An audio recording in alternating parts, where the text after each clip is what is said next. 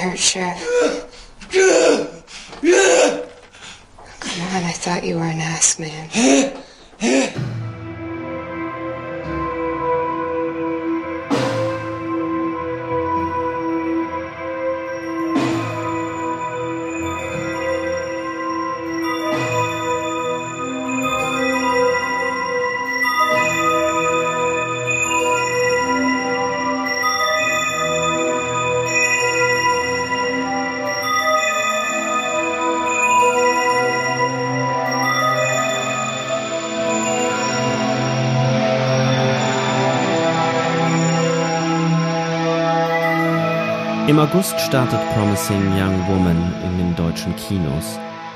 Die britische Regisseurin Emerald Lily Fennell schickt darin Carrie Mulligan auf einen Rachefeldzug gegen toxische Männlichkeit und Rape Culture. Fünf Oscar-Nominierungen hat der Film erhalten und die Auszeichnung für das beste Originaldrehbuch gewonnen. Diesen baldigen Kinostart wollen wir zum Ausgangspunkt nehmen, um über Female Revenge im Kino nachzudenken. Drei Filme bilden die Diskussionsgrundlage. Als Spit on Your Grave von 2010, das Remake des gleichnamigen Exploitation-Films von 1978. Dann Art of Revenge im amerikanischen MFA von 2017 und The Neon Demon von 2016. Ausgehend vom Rape and Revenge Subgenre ziehen wir die Linie von They Call Her One Eye bis in die Gegenwart. Wie ist das Verhältnis von Rape and Revenge zu Female Revenge? Wie wird das Thema männliche Gewalt und Weiblichkeit verhandelt und wie subversiv kann Rache sein? Nach der Episode zum Werk von Katharine Breillat erneut zu Gast die Filmwissenschaftlerin Lioba Schlösser. In ihrer Dissertation arbeitet sie zu Perspektiven filmischer Überwindung der bipolaren Geschlechternorm durch Rückgriff auf mythisches Potenzial. Ihre Arbeitsschwerpunkte sind das Androgyne in Film und Mythos, sind Gender Studies und Transgressionstheorien. Stürzen wir uns also in eine komplizierte Diskussion.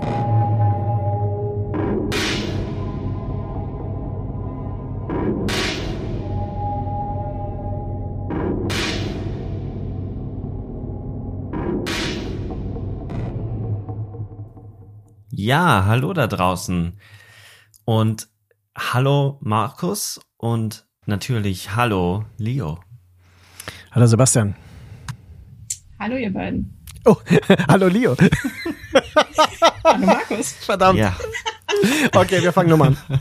ja, ja, Markus. Ich, ich grüße nur Männer. Hey.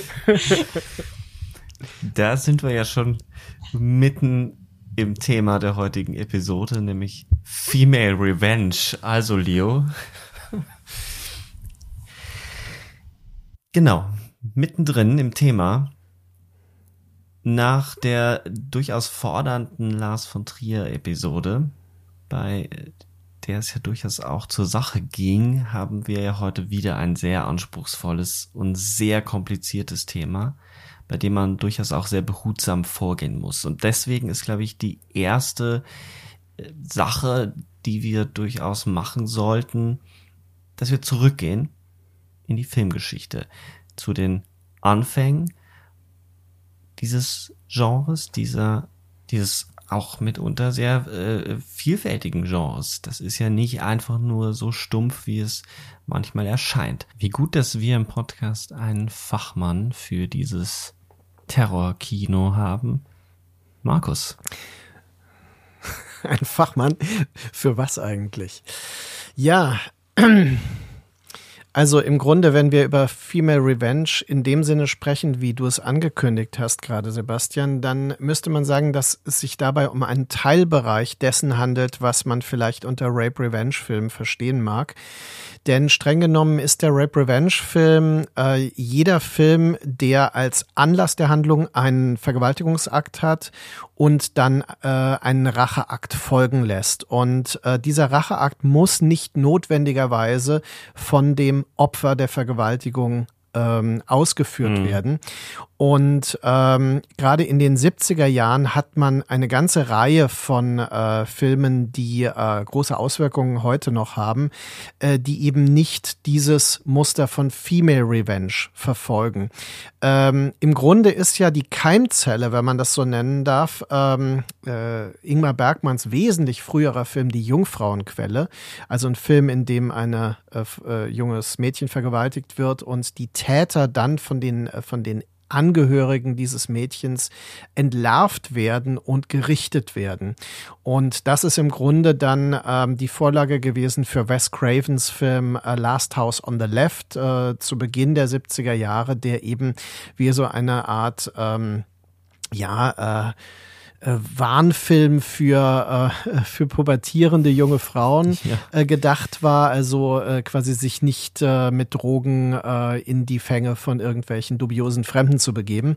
Und äh, dieser Film hat dann ja auch in den 2000er Jahren ein sehr drastisches äh, Remake nochmal erfahren von Dennis Iliades, wenn ich mich richtig erinnere, der damit sein Hollywood-Debüt unternommen hat. Also alles äh, im Grunde äh, so Genealogien, die man eröffnen könnte.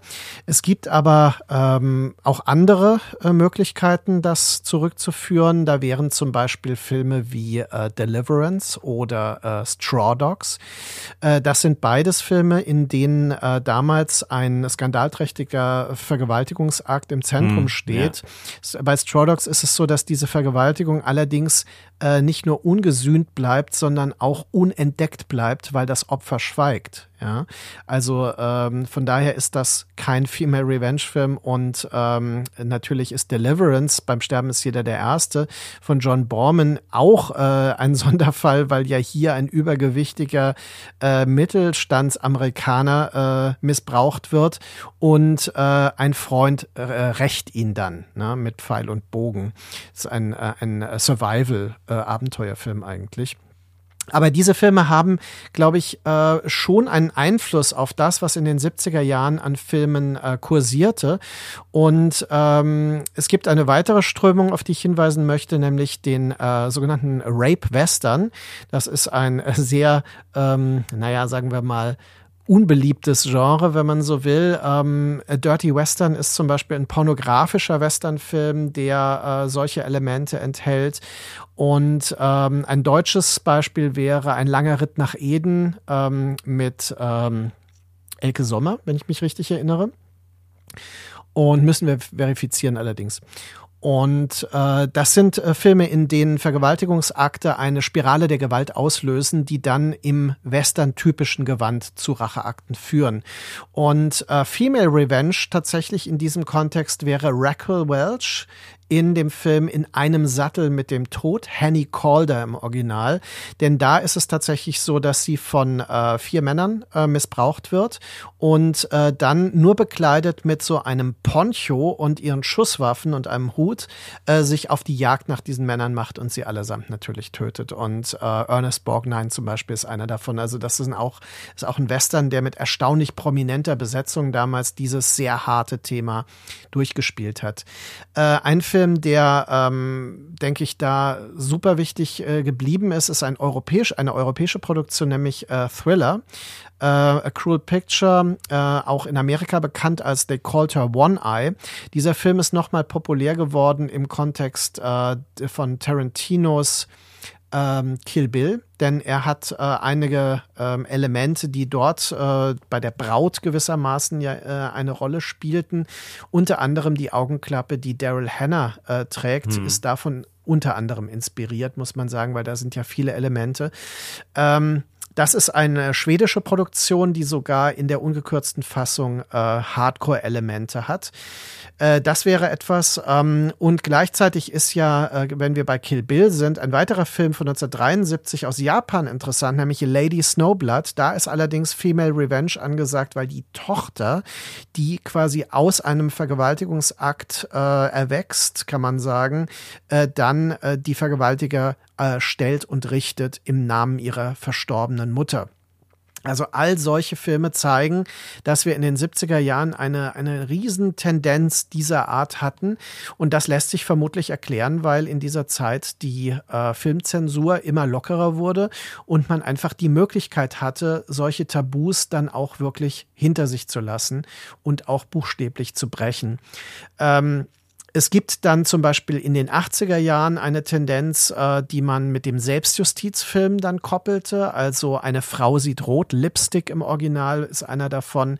Äh, auch der vierte Dirty Harry Film, ähm, Dirty Harry kehrt zurück heißt er auf Deutsch, äh, ist ein Film, wo Sondra Locke eine, also eine Racheengel ist, die vergewaltigt wurde und sich rächt. Und äh, natürlich äh, Abel Ferraras äh, noch äh, quasi als Underground-Film produzierter äh, Die Frau mit der 45er Magnum, Miss oh, ja. 45, ist ein äh, ikonischer Kultfilm geworden und mit dem habe ich mich ja selbst auch intensivst beschäftigt.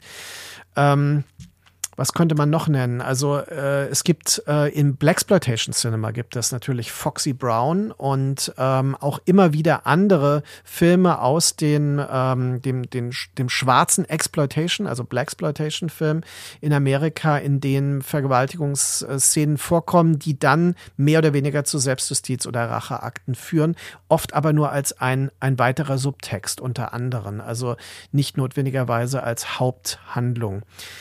Ähm, einer der ikonischen Filme ist äh, I Spit on Your Grave von 1978. Das ist natürlich ein Film, den wir jetzt auch nochmal äh, in äh, Erinnerung rufen müssen, weil wir ja die Neuverfilmung äh, verfilmen. Camille Keaton, ja, verwandt mit Buster Keaton tatsächlich, spielt in dem Original die Hauptrolle.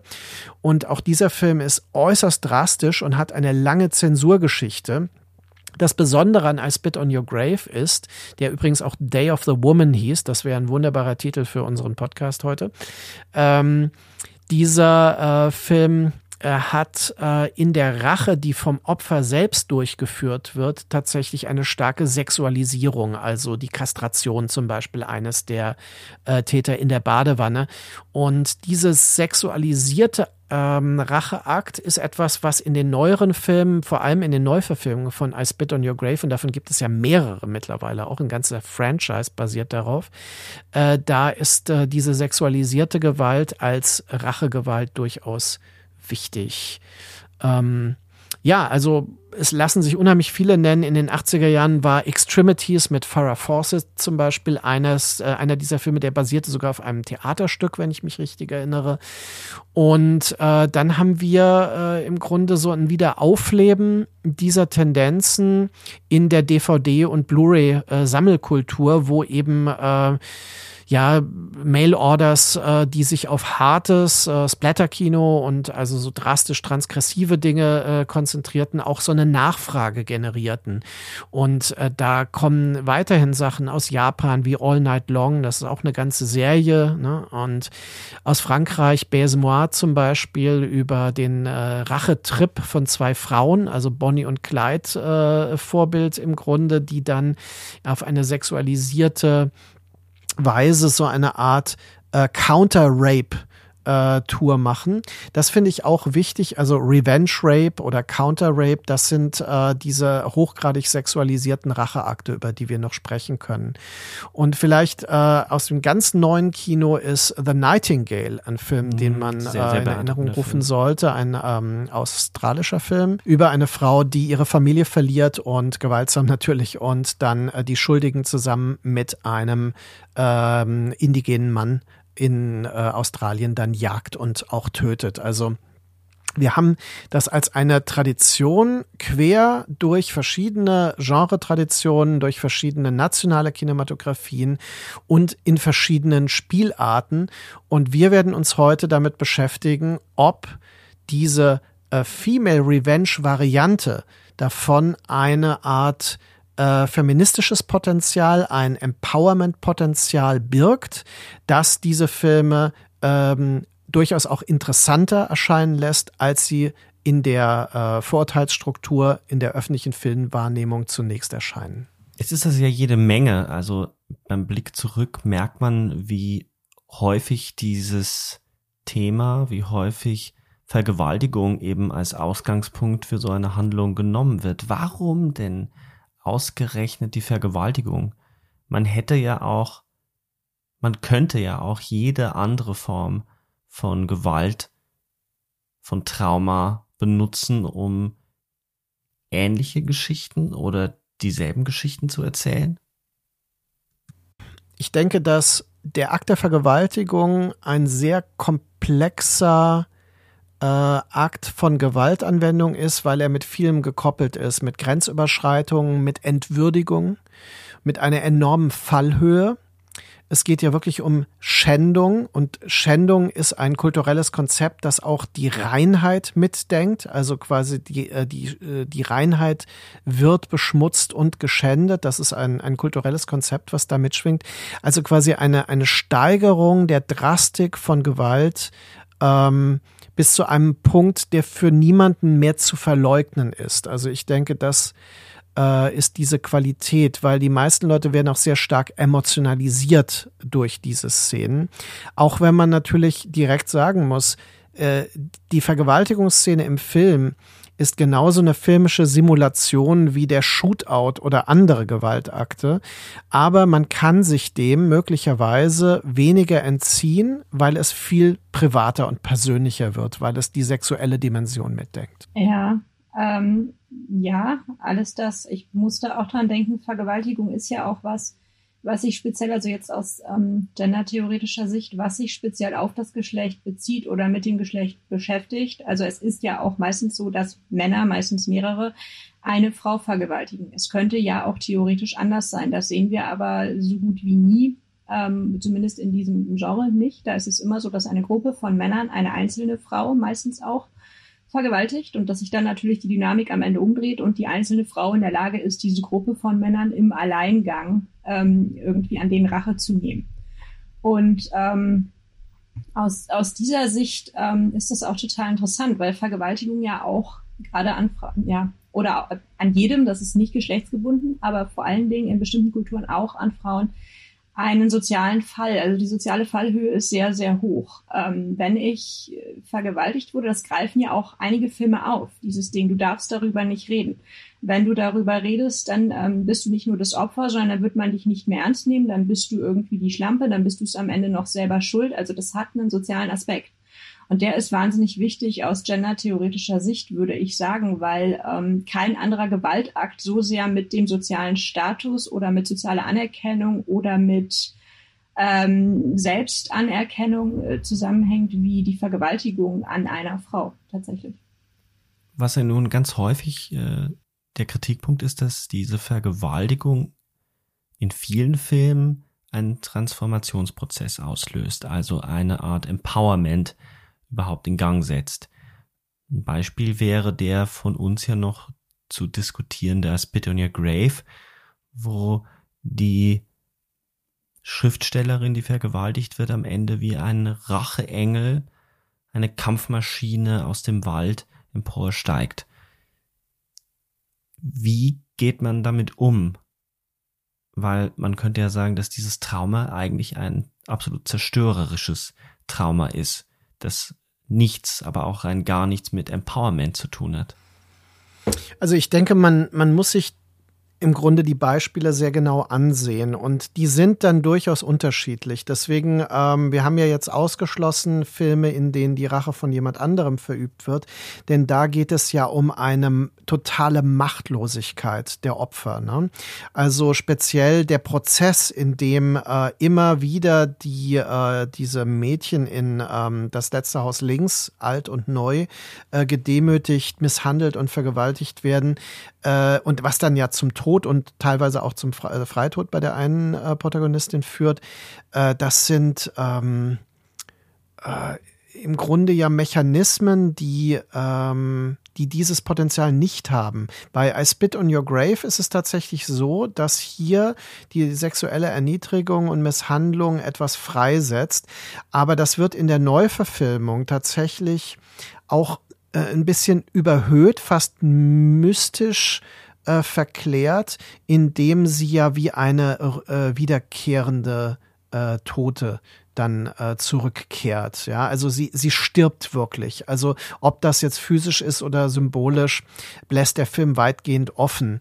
Äh, das ist im Original von 1978 mit Camille Keaton äh, nicht ganz so ähm, äh, mystisch, aber es ist in dem ähm, in der Neuverfilmung extrem äh, wie so eine Art äh, Horrorfilm eigentlich auch inszeniert da sind wir ja jetzt schon angekommen bei A Spit on Your Grave und wir werden die Fragen, die wir jetzt entfalten, enger an die Filme knüpfen. Ich stelle jetzt mal den Film kurz vor. Die Handlung ist ja relativ simpel. Ganz kurz zu den Rahmendaten. Also, I Spit on Your Grave ist ein Film aus dem Jahre 2010, gedreht von Stephen R. Monroe in der Hauptrolle Sarah Butler. Der Film erzählt die Geschichte einer jungen Schriftstellerin Jennifer Hills, die sich eine einsame Blockhütte im Wald mietet. Sie will dort ihr Buch zu Ende schreiben und der Film beginnt schon mit so einer Backwood-Atmosphäre, also Hinterwäldler, die eine Tankstelle betreiben, auf die trifft sie und äh, zieht auch den Ärger auf sich, äh, weil sie den Anführer dieser Männergruppe, die sehr dümmlich dargestellt wird, ab blitzen lässt. Und in der Hütte später wird sie dann eben von dieser Gruppe überfallen, dann auch äh, vergewaltigt. Und als sie Hilfe holen will, trifft sie auf den Sheriff, der sich als der übelste der Vergewaltiger herausstellt und äh, der Kreisel der Gewalt dreht sich noch schneller. Sie kann sich äh, retten, wobei man das erst gar nicht weiß. Sie lässt sich in den Fluss fallen. Die Peiniger glauben, dass sie das nicht überleben wird, suchen aber nach ihrer Leiche und irgendwann taucht sie dann wie eine Untote im Wald auf und wird jeden einzelnen ihrer Peiniger zur Strecke bringen, auf eine sehr, sehr blutige Art und Weise. Jede dieser Handlungen, jede dieser Tötungsarten ist engstens mit sexueller Gewalt verknüpft, was den Film auch sehr, sehr unerträglich macht. Also der ist auf jeden Fall nichts für zarte Gemüter.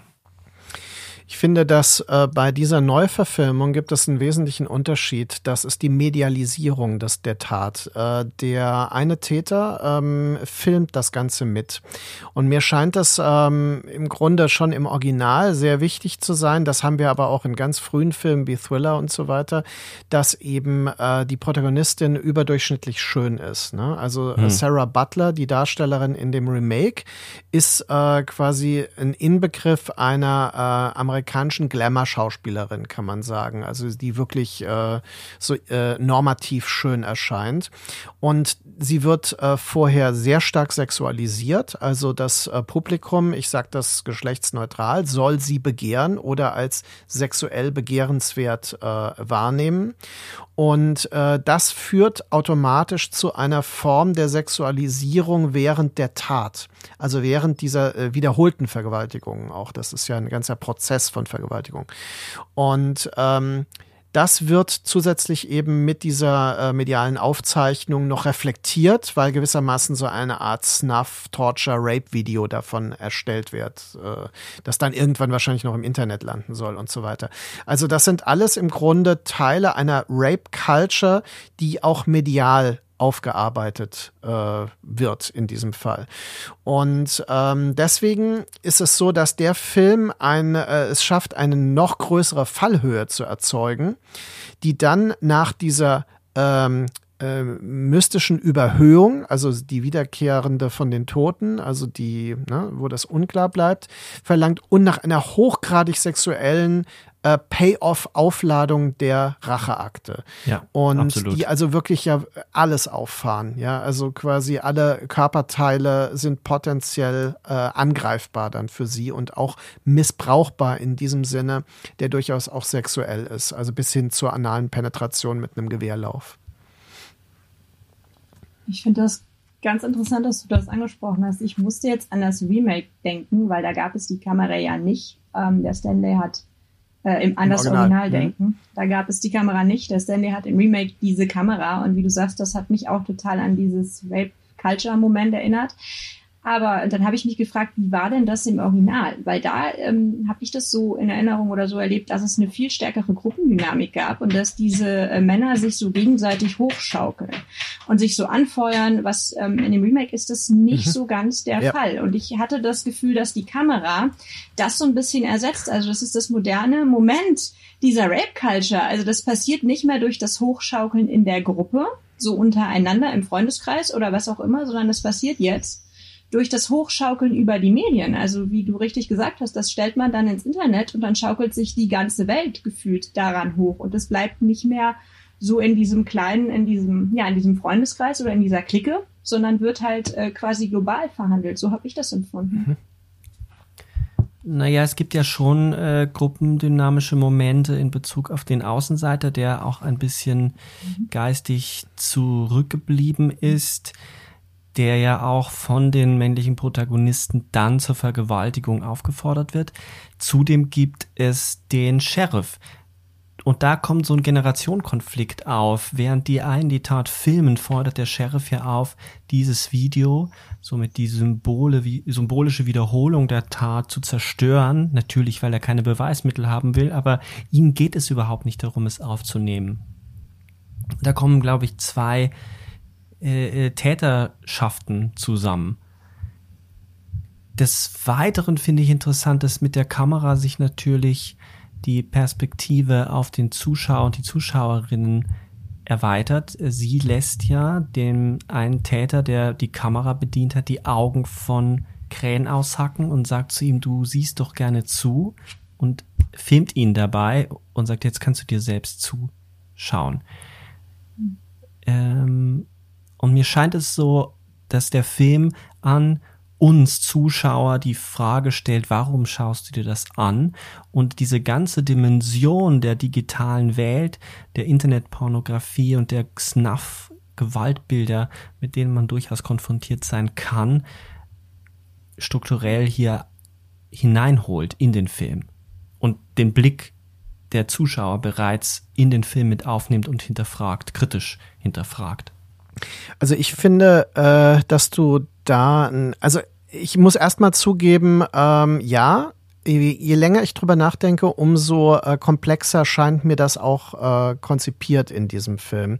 Ich muss auch übrigens sagen, ungeachtet der Fortsetzungen, die äh, ja eher umstritten sind, auch zu Recht umstritten, speziell der zweite Teil, äh, ist es so, dass ich diesen ersten Film immer als relativ gelungen empfunden habe auf seine Weise, obwohl er so drastisch bemüht ist, also Grenzen zu überschreiten, auch Geschmacksgrenzen natürlich zu überschreiten äh, und auch äh, sehr drastisch ist in seiner Darstellung. Also er ist sehr explizit in seiner Darstellung und gleichzeitig hatte ich aber auch immer das Gefühl, dass er in dieser ähm, haltlosen Sexualisierung auch während der Tat das schon an das Publikum zurückgibt und sehr offensiv fragt, ja, äh, so was macht ihr jetzt damit, ja, ähm, und das spielt überhaupt keine Rolle, ob ich den Film jetzt äh, biologisch als Mann, Frau oder sonst wie sehe, sondern es ist die Tatsache, dass ich das bezeuge, ist schon eine Komplizenschaft, die der Film hinterfragen kann.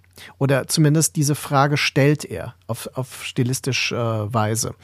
Und ähm, deswegen würde es mich nicht wundern, dass tatsächlich auch dieser systemische Aspekt äh, etwas ist, was hier durchaus ähm, auch bewusst eingebaut wurde. Also weil er, er ist voller Fallen. Das, darauf will ich hinaus. Der Film hat Fallen, die uns äh, eine letzte Form der, der Befriedigung, der Katharsis durch dieses Geschehen verweigern. Das ist bei dem äh, Originalfilm 1978 1978 noch relativ geradlinig. Also äh, Leo, du hast vollkommen recht, dass äh, diese Gruppendynamik ist im Zentrum. Es geht ja darum, dass auch diese eine Zögernde überzeugt werden muss und äh, auch zum Täter gemacht wird und so weiter. Und sie geht mit dem ja auch noch mal anders um und so weiter.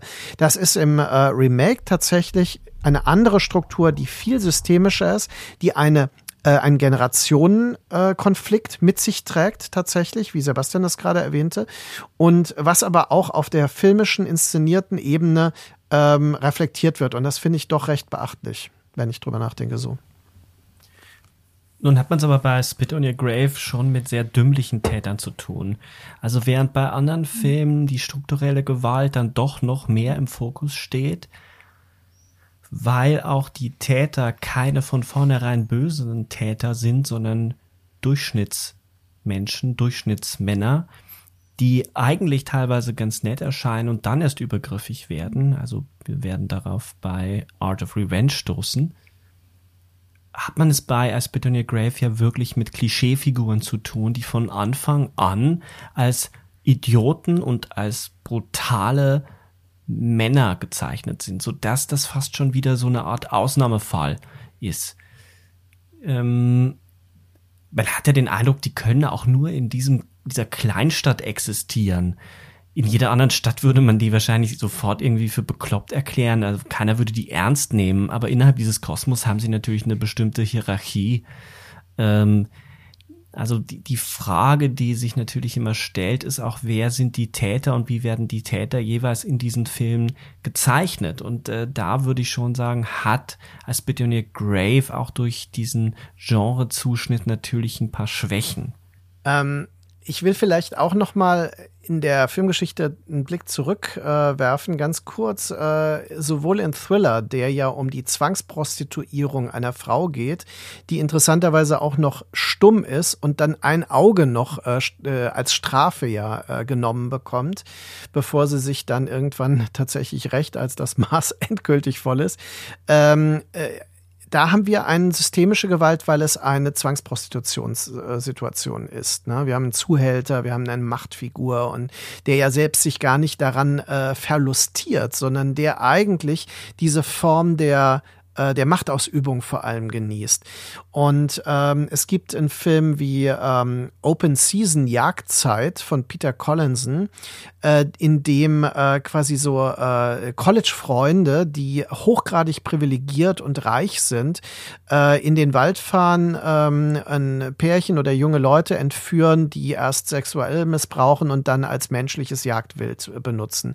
Und da haben wir bereits diese privilegierte, vom System privilegierte Situation, Situation der Täter, die nicht bestraft werden. Das wird im Film auch thematisiert, denn äh, der, äh, der die Rache ausübt, ist der Vater eines früheren Opfers, das aber äh, nie zu einer Bestrafung, also dieses Verbrechen, das nie zu einer Bestrafung führte ursprünglich.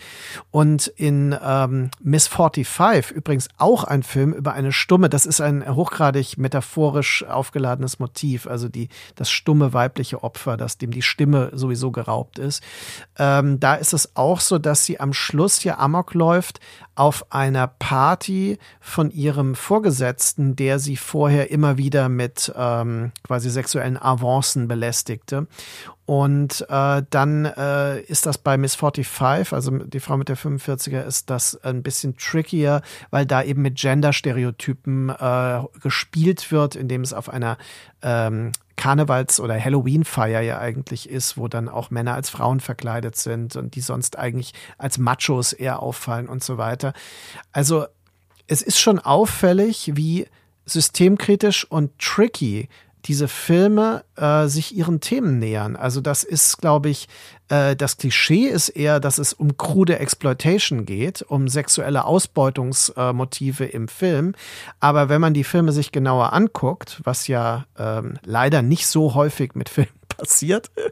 Und ähm, gerade wenn es eben äh, im Exploitation-Bereich ist, ähm, wenn man sie sich genauer ansieht, wird das klar. Das sind, äh, das sind zum Teil hochgradig systemkritische Filme. Also gerade das Ende von Miss 45 finde ich immer faszinierend, wie hier Ebenen zusammengeschoben werden.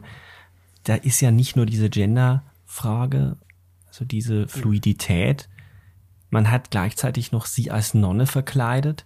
Ja, Ein ja klar. Extrem sexuell aufgeladenes Bild. Da gibt es eine ganze Fetisch, ganze Fetischwelt darum. Gleichzeitig wird natürlich das Klischeebild der Heiligen und der Hure aufgerufen. Und dann kommt noch dazu, dass sie ja von einer Frau zur Strecke gebracht wird. Sie wird von hinten mit einem großen Messer erstochen. Und in dem Moment findet sie ihre Stimme wieder und flüstert ein anklagendes Sister.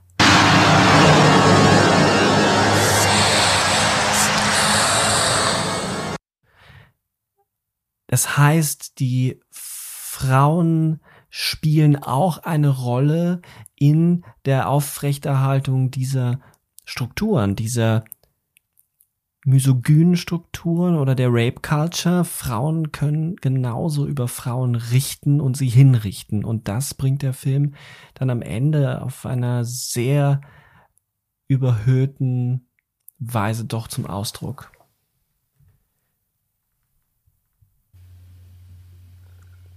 Es gibt ja auch, also auch in solchen Filmen, aber auch generell dieses Motiv der Sisterhood, ähm, was ich da so ein bisschen vielleicht vermuten würde, also wo es darum geht, dass die Frau irgendeine andere Frau, sei es als Komplizin, sei es als Geliebte, sei es als Schwester, sei es als Mutter in irgendeiner äh, weiblichen ähm, Rolle unterstützend ähm, findet oder sich dazu holt oder dass die von irgendwoher auftaucht und dass die dann quasi ja als Sisters ähm, diesen Weg beschreiten eben zusammen. Und ich glaube, das ähm, ist ein kleines Mhm, bisschen das. mhm.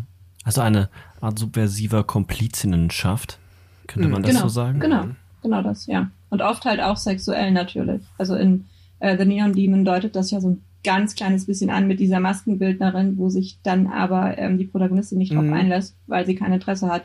Aber das ist ja diese, diese Idee, dass halt ähm, weibliche Sexualität vielleicht sogar Hm. ähm, ich möchte jetzt nicht sagen bedroht, aber männlicher Sexualität durchaus doch auch Konkurrenz macht. Und warum dann nicht auch im Bereich von Gewalt? Warum ähm, muss man das tr- trennen? Also man kann das zusammendenken. When cruelty knows no bounds, when evil knows no limits, revenge strikes with its most frightening power. They called her One Eye. Bereits bei The Call Her One Eye gibt es ja diesen kathartischen, diese kathartische finale Rache. Die wird ja als eine Befreiung erlebt. Auch bei I Spit in Your Grave. Als sie ihre Rache vollendet hat und alle Peiniger ermordet sind, lächelt sie in die Kamera. Ein Bild, das es übrigens auch bei The Revenge, dem Film von 2017 gibt, wo die Protagonistin dann am Pool steht und die vierte Wand durchbricht, also sich umdreht und sehr, sehr bewusst den Zuschauer anblickt. In einer Mischung aus Lächeln und einem fragenden, anklagenden Lächeln. Ähm, warum wird diese Rache eigentlich immer als ein kathartischer Moment inszeniert? Ist es nicht auch eventuell als ein Weiterdrehen der Gewaltspirale zu interpretieren? Also ich glaube, auch da gibt es eine, eine relativ lange Tradition, denn ähm, was wir jetzt zum Beispiel nicht, also auch wieder im Exploitation-Film der 70er Jahre, man findet da quasi alle diese Modelle schon. Es gibt dort einen Film, der heißt Rape Squad, äh, über eine Gruppe von Frauen, die alle quasi sexuelle Gewalt erlebt haben und sich zusammentun, um dann potenzielle Vergewaltiger zu jagen ähm, also ein Film von 1974. Und ähm, all diese Filme haben immer wieder den Payoff, also quasi dieses, äh, die Komplizenschaft mit dem Publikum, das befriedigt werden will, indem es quasi diese äh, möglichst blutige, drastische Rache bekommt, aber gleichzeitig auch immer äh, das Bewusstsein zurückgegeben bekommt, dass es das ja auch sehen will und dass es ja auch sich identifizieren möchte damit. Und ähm, ich denke, das ist in den neueren Filmen auf eine postmoderne Weise äh, metareflexiv gewendet. Also der Film Revenge, ich habe den tatsächlich heute auch noch mal gesehen. Äh, der ist ja auf, äh, im Stream ganz gut erhältlich. Äh, der, der ist ja sehr verspielt. Also das ist ein Film, der ja seine tatsächliche Härte in den Bildern wieder zurücknimmt durch diese postmoderne Verspieltheit. Das hatte ich jetzt bei äh, I Spit on Your Grave zum Beispiel nicht das Gefühl, dass der auch nur irgendwas ironisch meint. Das hat ja auch dazu geführt, dass gerade I Spit on Your Grave, das Remake, äh, harsch kritisiert wurde und auch beschlagnahmt ist in Deutschland wegen Gewaltpornografie. Ähm, weil der nämlich äh, genau diesen, ja, dieses, dieses Lächeln in die Kamera äh, nicht so signifiziert, wie das in einem Film wie Revenge ist, der dann einfach ungekürzt problemlos verfügbar ist. Ich möchte noch mal kurz auf Revenge eingehen, weil du nochmal so hervorgehoben hast, dass der so poppig ist und deswegen wird der Film ja ganz häufig auch kritisiert. Ich finde, dass dem Film durchaus in hm. seinen Set Pieces etwas gelingt, nämlich auch eine Umkehrung bestimmter Klischees und auch eine Umkehrung der Blickregime. Am Ende die Szene, wo sie ihren Vergewaltiger stellt. Er ist nackt, nur mit einer Schrotflinte bekleidet und wirkt verletzlich wird von der Kamera auch sexualisiert, als er dann am Pool steht. Da finde ich schon, gelingt dem Film äh, ein, ein subversiver Akt. Ob der Film in Gänze gelungen ist, darüber kann man ja streiten, aber es ist auf jeden Fall ein interessanter Beitrag. Mich hat der Film total erinnert ähm, an Fair Game, also von, von äh, 86, diesen Exploitation-Film. Zum einen wegen des Settings, glaube ich einfach, mhm. weil äh, Wüste mhm. und so und zum anderen wegen dieser Idee von ja Fair Game Freiwild. Also diese Frau ist äh, Freiwild und wird auch offenkundig so behandelt. Und dann dreht sich das aber um. Und das macht Fair Game ja super extrem. Also der dreht das total extrem um. Wobei da hat die Dame auch das Glück, dass die Männer nicht so ganz helle sind und kann die dann relativ einfach, ja, wer weiß, äh, kann die relativ einfach dann ähm, ja, erledigen, ohne große Probleme. Das ähm, haben wir in Revenge jetzt nicht, aber trotzdem von der Motivik hat mich äh, der Film da total dran erinnert, also auch von der Art hm. der Inszenierung her. Ja. Fair Game ist ja tatsächlich wiederentdeckt. Du bist ja an der Wiederentdeckung auch beteiligt gewesen vom Label mhm. äh, Camera Obscura, die den Film für den deutschen Markt überhaupt äh, wirklich wieder zugänglich gemacht haben. Aber in der Tat, also das sind Dinge, ähm, dieses Wüstensetting, das Outback-Setting, das ist überhaupt ein Thema, was im australischen Kino ja und Nightingale ist ein weiterer Film, den ich ja schon erwähnte, was da eine wichtige Rolle spielt, weil in der Wüste hört dich niemand schreien.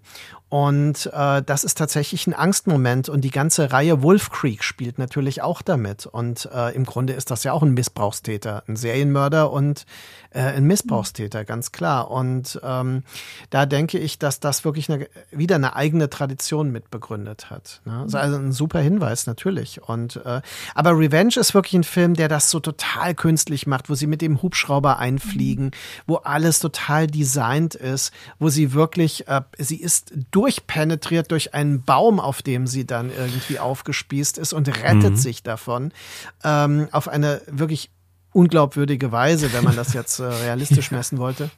Und das sind alles Dinge, die, ähm, die andere Spielregeln aufsetzen, als zum Beispiel so krude kleine Filme wie Baise der tatsächlich als einer der wenigen äh, dieser Rape Revenge Filme äh, pornografische Details so einbaut, dass man sich nicht fragt, was soll das jetzt hier? Denn äh, They Called a One-Eye Thriller ist ja eine schwedische Produktion, in der pornografische Inserts vorkommen, die man aber genauso gut rausschneiden könnte und der Film wäre dadurch nicht weniger drastisch, weil die Drastik nicht auf der Pornograf äh, Pornografie äh, basiert.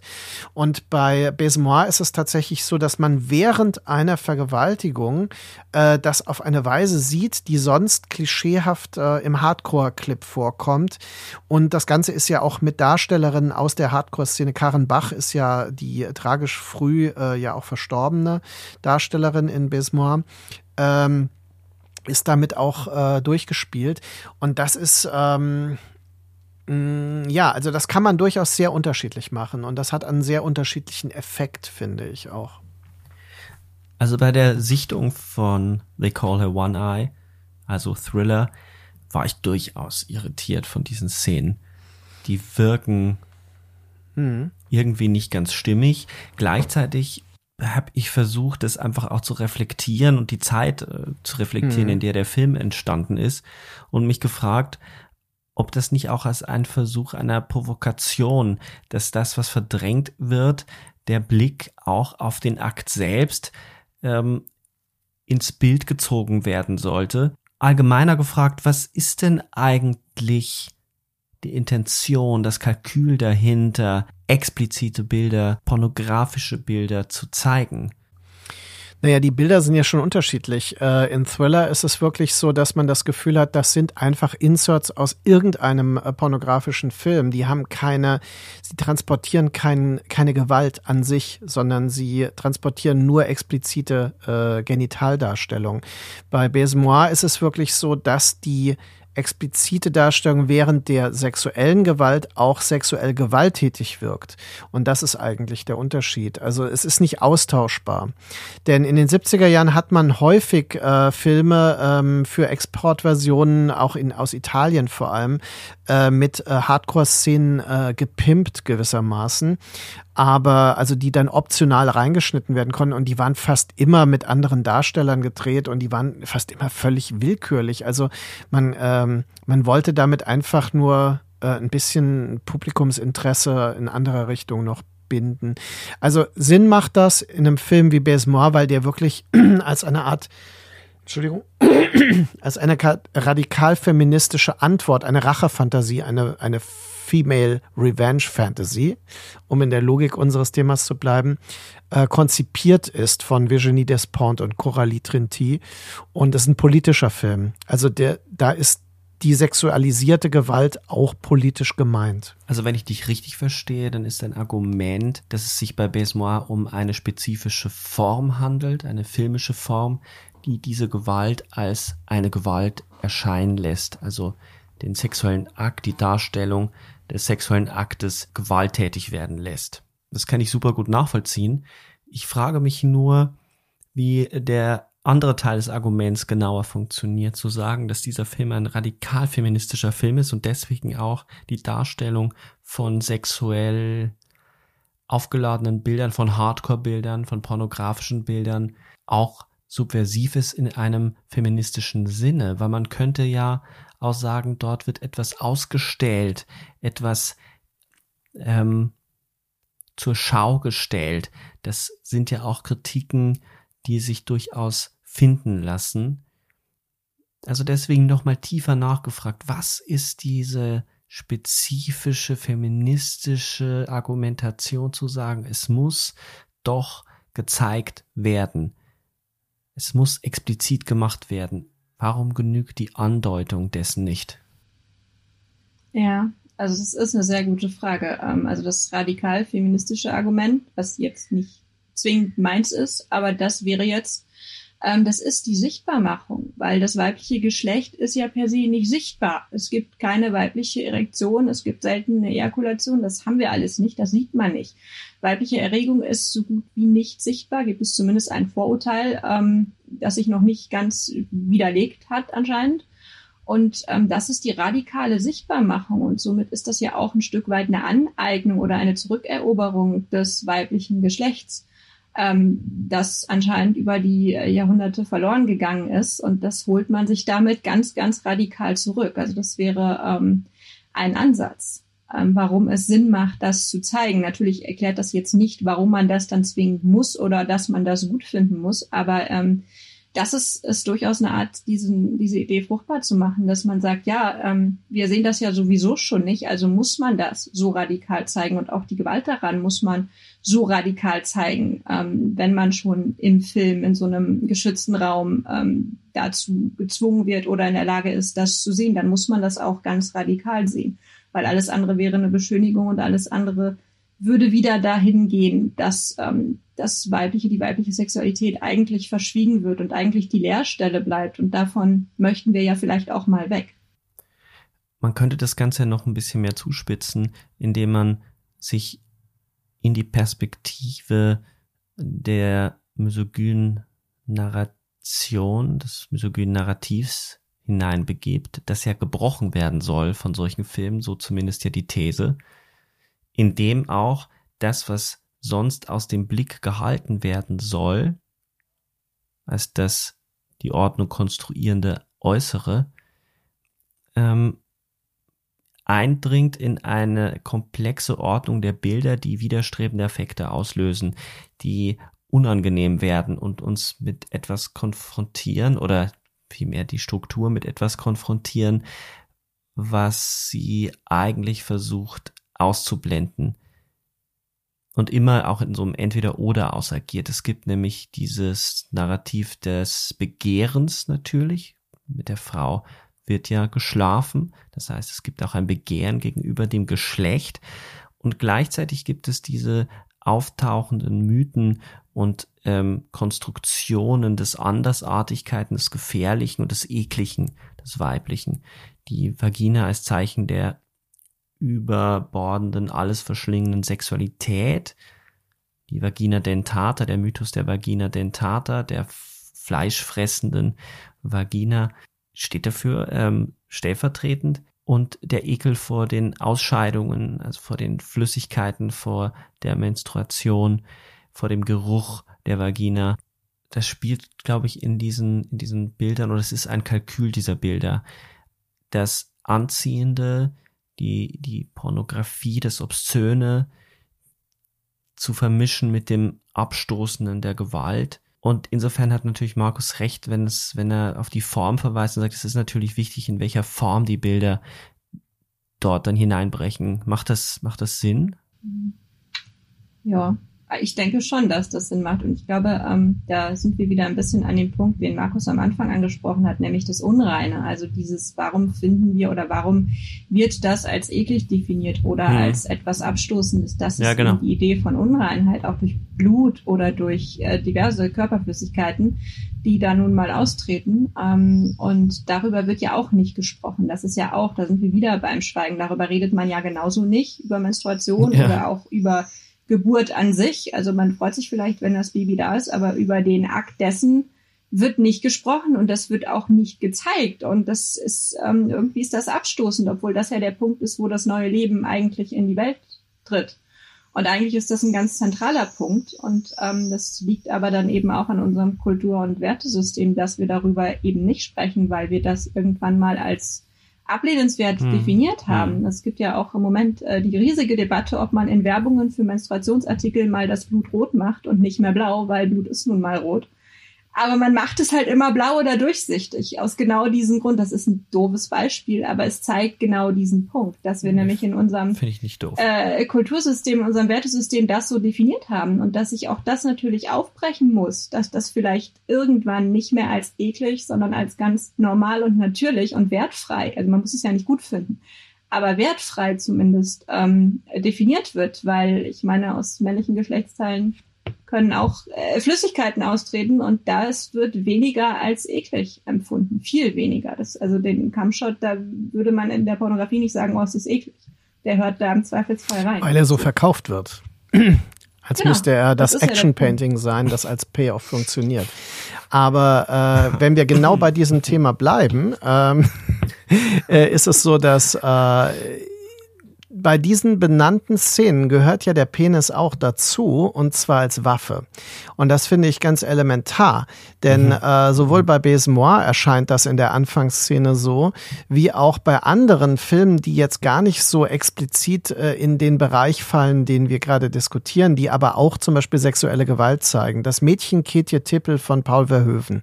Da ist es zum Beispiel so, dass sie ja auch geschändet wird. Das wird auch ganz explizit genauso äh, thematisiert thematisiert und äh, der Täter hat danach eine blutige Erektion. Ja, also der steht dann da und das, man sieht das ganz deutlich 1976 in Holland. Oder zum Beispiel in Irreversibel, auch ein Film, der in den äh, weiteren Bereich äh, des Rape Revenge Films ja reingehört, obwohl er äh, das, die Logik ja in der Originalfassung umkehrt, ist es so, dass wir nach der gewaltsamen ähm, ja, Misshandlung von Monica Bellucci auf unterschiedlichste Weise auch den blutigen Penis sehen, ja, äh, bei dem Täter. Also all diese äh, Momente sind auch nochmal die Neudefinition des männlichen Geschlechtsorgans als eine mitunter tödliche Waffe. Und das finde ich ähm, auch wichtig dabei. Also es geht nicht nur um völlig nachvollziehbar um die Darstellung eben des Tabus, das weibliche Geschlecht quasi im Bild zurückzuholen überhaupt in die äh, den Blick auszuliefern, sondern eben auch das männliche Geschlecht als ein Zerstörungsorgan äh, zu definieren, neu zu definieren. I want you to say you're sorry. Jetzt schieben wir mal das ganze Blut äh, zur Seite, beziehungsweise warten wir dann auf The Neon Demon, wo das Menstruationsblut dann doch wieder eine große Rolle spielen wird und kommen wir zu Art of Revenge im Originaltitel MFA, Master of Arts. Ähm, der Film ist aus dem Jahr 2017 von Natalia Leite. Ich hab, ja, äh, Milch, brasilianisch, glaube ich, mich erinnern zu können. ähm, ich habe es wirklich mit Namen, furchtbar. Bei dem Film geht's äh, ein bisschen weniger brutal zu, dafür wird es doch ein bisschen meta. Um was geht's in dem Film? Es geht um eine schüchterne Kunststudentin, so wird sie zumindest am Anfang eingeführt, äh, Noelle, die irgendwie mit ihren Studierenden keinen so richtigen Anschluss findet. Auch der Professor ist wenig begeistert von ihren neuen Bildern. Das wirkt alles doch ein bisschen nachgezeichnet. Sie hat den letzten Schritt nicht gemacht. An in einem Abend wird sie von ihrem Schwarm äh, zu einer Party eingeladen, also ein Mitstudent, den sie doch irgendwie attraktiv findet, der auch sehr offensiv mit ihr geflirtet hat. Ähm, der, den findet sie irgendwie ganz toll, was ich wenig nachvollziehen kann, weil er eigentlich nur Stuss äh, redet, so Künstler, Studenten, bla, dass er jetzt äh, als so begabter Künstler doch eine andere Form finden muss. Nichts, was man nicht durchaus auch aus Berlin-Kontexten kennt. Trotzdem geht sie mit auf sein Zimmer und äh, da beginnt auch erst alles ganz nett, wandelt sich aber dann sehr schnell. Sie wird von ihm vergewaltigt, was er allerdings gar nicht so wahrnimmt. Für ihn ist es einfach nur ein bisschen härterer Sex, den sie ja auch scheinbar äh, genossen habe. Sie stellt ihn zur Rede, dabei fällt er von der Treppe und ist tot. Und damit beginnt sie einen Rachefeldzug. Sie rächt alle nicht äh, gesühnten Fälle von Vergewaltigungen an den Hochschulen rings um ihren Wohnort. Das ist die Grundgeschichte, denn Twist oder die Bösartigkeit am Ende, die der Film durchaus einwebt, die werden wir weiter hinten, da werden wir sicherlich noch drüber diskutieren müssen, aber das reicht erstmal glaube ich. Was ich ganz spannend fand, dass äh, der Film, so viel kann man schon sagen, sehr an den bei uns noch im Kino erscheinenden Promising Young Woman erinnert. Also da muss man eigentlich nur den Trailer sehen. Eine große Ähnlichkeit und Auffälligkeit ist dieser Rachefeldzug, der äh, sehr systematisch eben auf nicht nur die, den eigenen Vergewaltiger sich aus äh, sich erstreckt, sondern eben darüber hinausgeht und dann eben so eine pinke Perücke. Also sind schon Ähnlichkeiten erkennbar. Interessanterweise wird dieser Film, also wird Art of Revenge irgendwie in dem Kontext nie erwähnt. Der Film kam nämlich irgendwie gar nicht so gut an. Man findet wirklich grauenvolle Filmkritiken, unter anderem bei Filmstarts. Da werde ich mich sicherlich im Laufe des Podcasts nochmal drüber aufregen, aber lassen wir das erstmal beiseite mich hat der Film durch, mir hat der Film durchaus äh, wahnsinnig gut gefallen, weil er auf so vielen Ebenen das Thema ganz anders angeht. Wie habt ihr den Film empfunden, wenn wir erstmal so leichter einsteigen? Also äh, für mich lebte der Film von Francesca Eastwood, die eine äh, für mich interessante Figur spielt, die einen sehr äh, drastischen Wandel auch durchmacht. Ähm, ich finde, dass äh, der Film äh, mit der Ebene, dass sie eine Künstlerin ist, die eine künstlerische Stimme sucht, ähm, eine sehr interessante Metaebene eröffnet, die dann immer wieder auch bei ihren Taten mitschwingt. Also äh, die Taten inszeniert sie auch, die haben etwas Performatives. Und diese Performances äh, wirken dann so, als hätte sie durch diesen, ähm, dieses, dieses Trauma der selbst erlebten Vergewaltigung eine, eine künstlerische, ähm, ja, also so, so eine Pforte geöffnet, die, ähm, ja, also dann auch den Film bestimmt. Und da gibt es einige ziemlich irritierende und verstörende Momente, also zum Beispiel die Hammer-Szene in der Dusche. Ne? Also wo sie einen äh, der äh, Vergewaltiger mit dem Hammer in der Dusche attackiert und äh, was ihr nicht so ganz gelingt. Also das läuft da aus dem Ruder. Aber sie versucht es als so eine ultra coole Performance anzulegen, was dann auch die Inszenierung dankbar aufgreift. Äh, solche Momente haben mir gut gefallen. Ähm, der Film hat dann durchaus etwas hat ein bisschen was Belehrendes, aber hm, das hat mich nicht gestört, weil er andere Intensitäten hat. Also für mich ist es ein Film, der ganz stark über die Besetzung lebt. Ähm, ja, also das, was Markus gesagt hat, da kann ich mich definitiv anschließen. Ich fand äh, die Protagonistin vor allen Dingen, weil sie eben diese Entwicklung durchmacht, ähm, hat den Film in weiten Teilen wirklich getragen. Ich glaube, hätte man die Figur anders A besetzt oder B anders inszeniert, ähm, hätte der Film nicht so funktioniert, wie er das äh, hat oder tut. Ähm, darüber hinaus, ähm, ja, eigentlich das, was du, Sebastian, schon angesprochen hast, eben die Metaebenen, die der Film mitbringt. Ähm, wenn man sich auf die einlässt, dann kann man sehr, sehr viel aus dem Film rausziehen. Also zum einen diesen ganzen ähm, Komplex oder Aspekt um den Punkt Kunst und Inspiration und Künstlerigkeit, Kreativität, ähm, auch Energie, ähm, die da gewonnen wird durch bestimmte Praktiken, die ja in Teilen wirklich auch ritualisiert ähm, am Ende werden, was dann Energie freisetzt, die dann künstlerisch umgesetzt wird. Ähm, das ähm, hat mich schon irgendwie ähm, mich persönlich abgeholt. Also ich habe das äh, dem Film geglaubt, dass das so ist, auch wenn ich weiß, dass das äh, was ist, was in den Kritiken auch äh, ziemlich harsch ähm, angegangen wurde. Das sei nicht realistisch und das sei ähm, an den Haaren herbeigezogen. Ähm, würde ich das tatsächlich nicht so sehen. Also für mich hat das funktioniert. Also du meinst diesen Moment, dass sie, als sie beginnt, Rache zu üben, als sie zur Rächerin wird, auch gleichzeitig zur Künstlerin wird, zu einer echten, richtigen Künstlerin, die auch genau. die Anerkennung von ihrem Professor findet. Die Bilder werden düster, die Bilder zeugen dann von einer Wahrhaftigkeit, zumindest behauptet es der Film, ähm, die auch die ähm, Mitstudierenden trifft. Sie sind sehr ergriffen von den Bildern und das ist ja auch eine der Sachen, die sie am Ende bei ihrer Rede, sie wird ja von dem Professor auserwählt, vor den Studierenden und den Eltern zu sprechen und sie wählt ja eine sehr kunsttheoretischen, sehr kunsttheoretischen Ansatz, dass sie von der Wahrheit der Kunst spricht und dass die ihre Mitstudierenden auch darum ringen sollen. Also nicht die Schönheit ist das Wichtige, sondern wahr zu sprechen oder wahr zu malen. Was ist das für eine Metaebene, die da eingebunden wird? Das wäre ja schon, wenn es keine Metaebene wäre und einfach nur zur Figur gehören würde, hätte mich das durchaus auch irritiert, aber ich, ich hatte das Gefühl, dass der Film mehr erzählen will.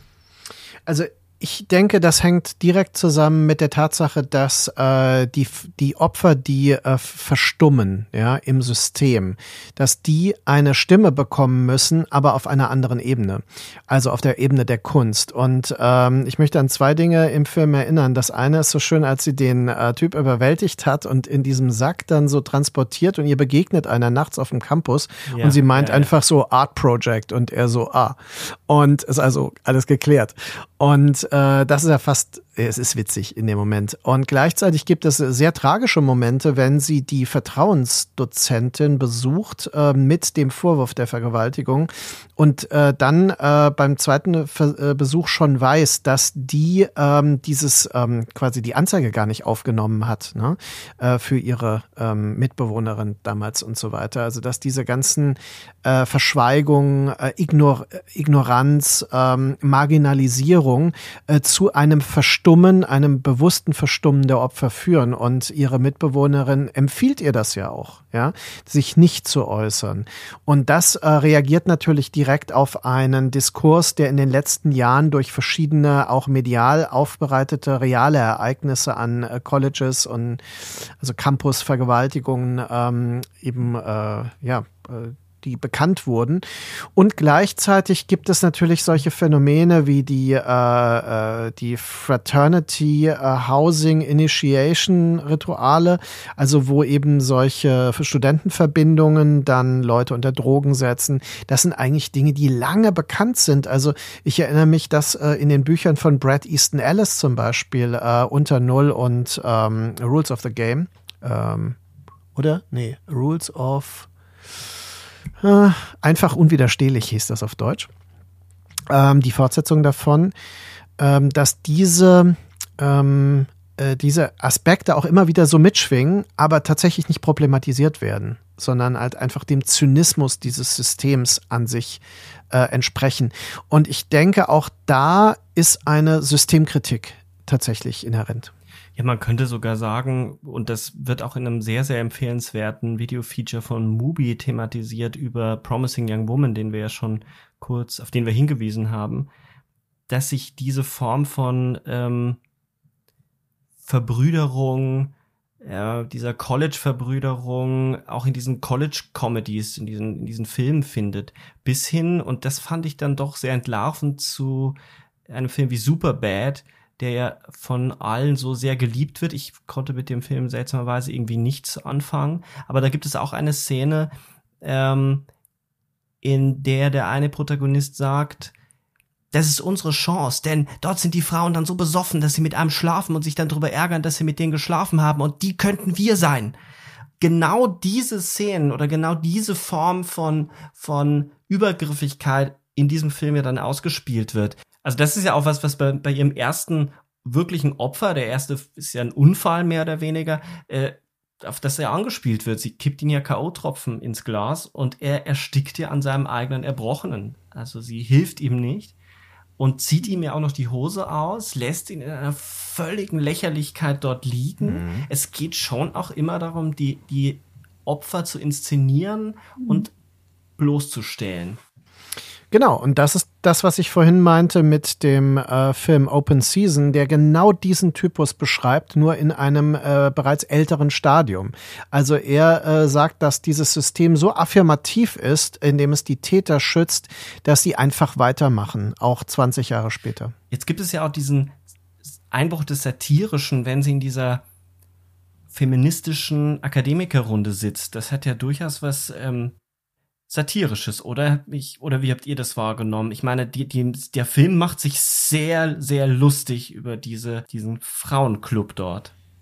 Ähm, wie habe ich das wahrgenommen? Also ich weiß, was du meinst mit satirisch. Ich habe es leider Gottes nicht als satirisch wahrnehmen können, weil es mir zu nah an der Realität ist, als dass ich das als Satire definieren würde ähm, weil es da ja auch um sowas Banales geht, wie wir machen einen Hashtag. Mir ist gerade entfallen, wie er heißen sollte, aber ähm, der Hashtag war dann die Lösung und der Nagellack, den man äh, doch der Uni nahelegt anzuschaffen für die Erstsemester, damit die eben wissen, ob sie K.O.-Tropfen im Glas haben oder nicht.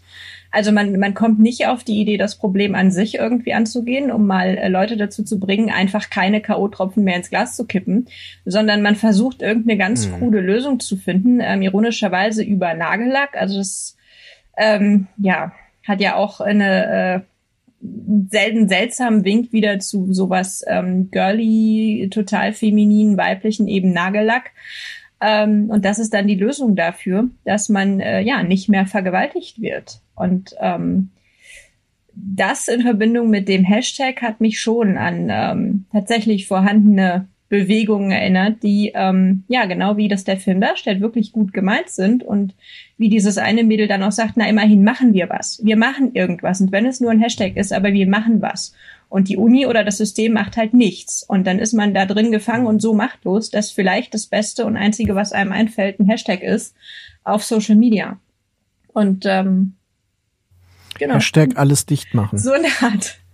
Und äh, ja, deswegen, ich konnte das äh, leider nicht als äh, Satire definieren für mich. Ähm, ich habe das, sehe das als zu nah an der äh, tatsächlichen Realität. Also gerade in Bezug auf dieses Unisystem, was sich ja so, das wird ja selbst geschützt, also von sich selbst und von den einzelnen Komponenten da drin, dass das ähm, nicht so einfach zu stürzen ist. Und da ist dann wirklich die Frage, ob man äh, realistischerweise über einen Hashtag diskutieren würde, bevor man gar nichts macht sie, die Hauptfigur, äh, appelliert ja an die und freut sich ja, äh, sie ist ja selbst die Täterin, aber sie affirmiert ja diese Taten dann und sagt, es wird, äh, sie ruft eigentlich zu den Waffen. Naja, das ist so diese äh, aktivistische ähm, Position, die sie dort hineinbringt. Ja, also sie ist die, die sagt, das wird nichts helfen, äh, nur Gegengewalt hilft gegen Gewalt. Ne? Und äh, das ist natürlich äh, auch in anderen politischen äh, Kreisen ähm, quasi so ein Streit. Ne? Also ab welchem Punkt tatsächlich äh, Aktivismus in Gewalt selbst sich äußern muss, um überhaupt noch was zu bewirken, um überhaupt gehört zu werden. Äh, und äh, das wird im Film durchaus als eine mögliche Antwort ja auch ähm, stehen gelassen, will ich mal sagen, obwohl der Film selbst ja am Ende eine gewisse Form der Sicherheit wählt. Der Film bleibt ja nicht so kontrovers, wie er punktuell ist. Ne? Könnte man das aber mhm. nicht auch ein bisschen anders lesen? Also ich hätte fast zu einer anderen Lesart ähm, oder ich würde zu einer anderen Lesart neigen. Und zwar ist das ein Moment, wo sich so ein Larvenstadium oder eine mögliche Antwort anbahnt, die sie ja dann auch auslebt? Und in dem Moment, wo sie herausfindet, dass ihre Mitbewohnerin, die ihr ja vorher noch rät, sie solle mhm. überhaupt erst gar nicht zu ihrer Beratungslehrerin oder an diese, zur Uni mhm. gehen und darüber erzählen, weil es zu einer Retraumatisierung führen würde. Also das System beginnt dich ja. dann erst recht zu verschlingen, weil du eigentlich zur Täterin gemacht wirst. Was hast du getragen? Ähm, wo, hast du Nein gesagt? Hast du wirklich Nein gesagt? ähm, haben sie was getrunken und so weiter. Von dieser Freundin, von der Mitbewohnerin erfährt man ja dann, dass sie ihren Namen gewechselt hat, weil sie selbst Opfer eines Übergriffes geworden ist, eines sehr drastischen Übergriffes, wie dann später über die Akte vermittelt wird. Man sieht ja dann die Bilder, also das geschwollene Gesicht, also sie wurde wirklich mhm. zusammengeschlagen. Und dann rächt sie ja genau diesen die, diese Tat, woraufhin die Mitbewohnerin ja nicht sehr erfreut ist. Und sich dann ja umbringt. Das Opfer aber auf sich nimmt, genau. sich selbst zu der also die, die Täterschaft auf sich zu nehmen, weil es gibt ja noch etwas, was wir vergessen haben. Es gibt noch so einen Cop-Plot, mhm. den ich mhm. vielleicht als den schwächsten Teil des Films erachten würde, den man ein bisschen zurückfahren hätte können. Mir wird dem Polizisten ein bisschen zu viel Raum gegeben, aber sei es drum. Auf jeden Fall sind ihr, sind äh, ihr die Polizisten auf den Fersen. Also Francesca Eastwood ist eigentlich so gut wie überführt und dann hinterlässt die ähm, von Liam McKendrick, die auch das Drehbuch geschrieben hat, die Mitbewohnerin Sky hinterlässt einen Brief, den allerdings die Protagonistin verbrennt. Mhm. Und das ist ja, man könnte es lesen, als eine Abkehr von dem direkten äh, Ruf zu den Waffen, weil das System sich selbst also der Kreislauf der Gewalt hat sich enger gezogen und hat letztlich ein neues, ein weiteres Opfer auf einer weiteren Ebene nach sich gezogen, nämlich mhm. Sky, die sich selbst umgebracht hat durch eine Gewaltspirale, die von ihr ausgelöst Also dass sie sich, also, dass sie sühnt, indem sie das doch wieder auf sich nimmt. Ja gut, das ist durchaus, das stimmt durchaus. Aber das meinte ich eigentlich auch als, dass der Film damit auf der, äh, mhm. auf einer ethischen Ebene eine Sicherheit sucht. Ja, er ist dadurch nicht wirklich kontrovers. Es ist nur, es hat so seine innere Logik und es hat seine Konsequenz. Und es macht ihre Figur auch sehr stark aber es ist immer noch eine Ebene. Wir müssen ja bedenken, wir haben vorher über Filme gesprochen, über Rape-Revenge-Filme, die hochgradig immoralisch sind. Ja? Also die äh, zum Teil völlig unverhohlen Sexualisierungen äh, anstreben. Es gibt eine Szene mit expliziter Nacktheit in dem äh, Film. Ähm, äh, Act of Revenge, ähm, die aber eine Selbstermächtigungssituation äh, ist eigentlich. Ne? Also weil sie wächst ja äh, quasi an diesen Taten und sie wird dann, ähm, ja, also sie, sie erfährt sich neu und auch physischer. Ja? Könnt ihr das nachvollziehen, was ich meine? Dass die Szene ja. vom Spiegel auch. Ja. Ja. Spiegelmoment sowieso. Ja. Also ja, der Spiegel ist ja immer äh, quasi hochgradig aufgeladen, gerade in filmischen Inszenierungen. Und äh, genau in dieser Situation, wir werden ja gleich auf der Neonleben kommen, wo Spiegel natürlich auch ganz wichtig sind. Könnte man nicht sagen, dass diese Kunst, dass sie an der Kunst wächst, auch deswegen eingebaut wird, dass man der Falle entgeht, dass sie eben nicht an ihrem, an der Vergewaltigung wächst. Mhm. Sie wächst ja in dem Moment, mhm. wo sie, ja. wo sie eine Sprache dafür findet, ja. für den inneren Dämon. Und das könnte man eigentlich dann auch für den zugunsten des Films wenden, entgegen aller Kritiker, die sagen, das sei in den Haaren herbeigezogen, weil mhm. es dann nämlich auch auf der Ebene, auf der Metaebene funktioniert, als ja. erzählerischer Kniff. Es ist nicht die Vergewaltigung, ähm, die dich wachsen lässt, sondern es ist die Möglichkeit, eine Sprache zu finden, die deine Sprache ist, in der du das, was die, die Sprache, die eben andere geraubt haben, ich erinnere an äh, 45 Miss 45, wir haben darüber ja gesprochen schon, dass das ein, genau. ein Topos ist, die Sprachlosigkeit. Und sie findet ihre eigene Sprache. Und damit, ich finde das eigentlich ziemlich clever.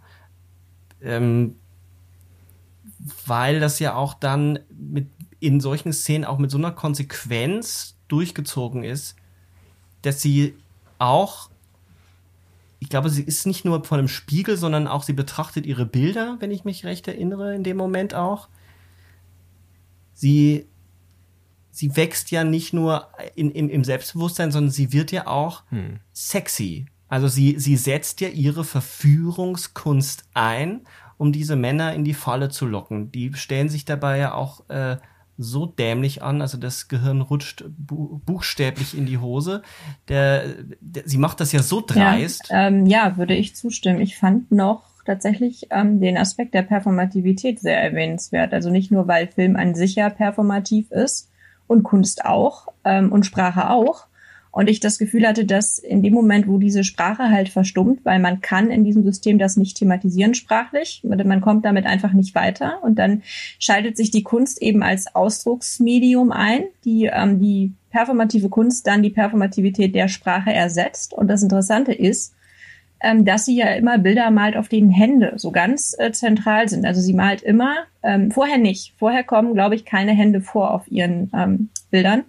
Danach aber schon. Genau, Und die kommen dann danach. Morden, um jetzt mhm. trotzdem die Brücke zu schlagen, ist ja nun auch etwas, was man mit den Händen tut. Das wird ja auch gezeigt, dass sie das also dass die Hände da irgendwie sehr zentral sind.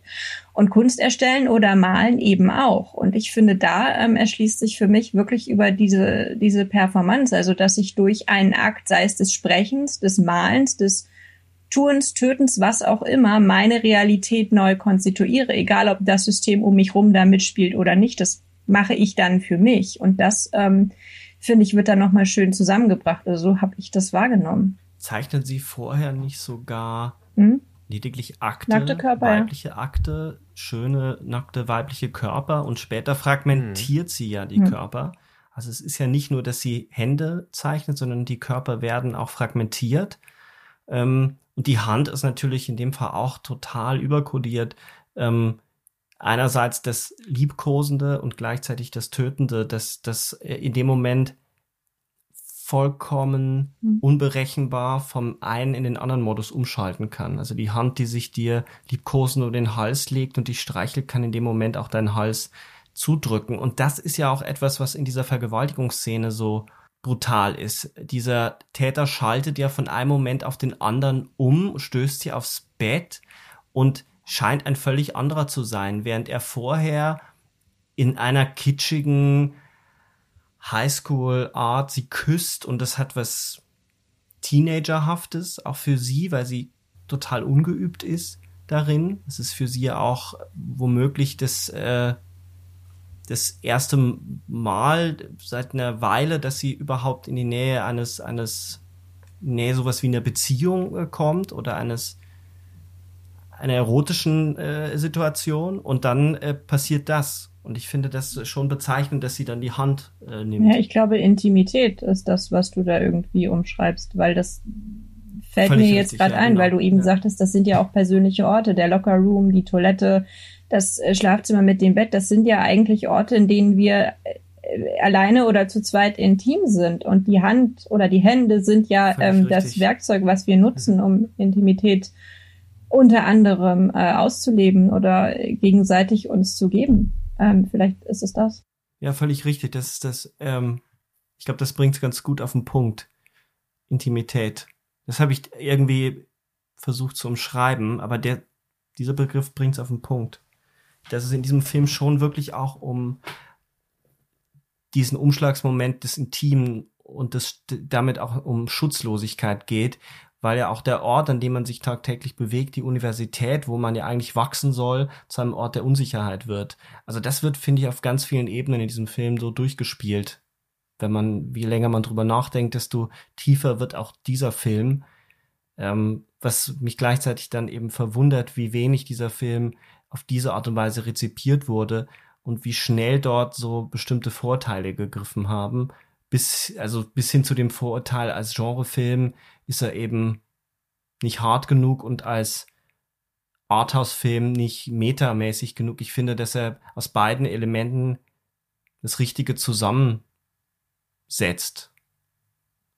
und daraus schon etwas macht, wo, wo ich denke, man könnte darüber nachdenken, ob der Film nicht einfach zu früh gekommen ist und womöglich, wenn er heute zur selben Zeit wie Promising Young Woman erschienen wäre, ähnlich rezipiert werden würde.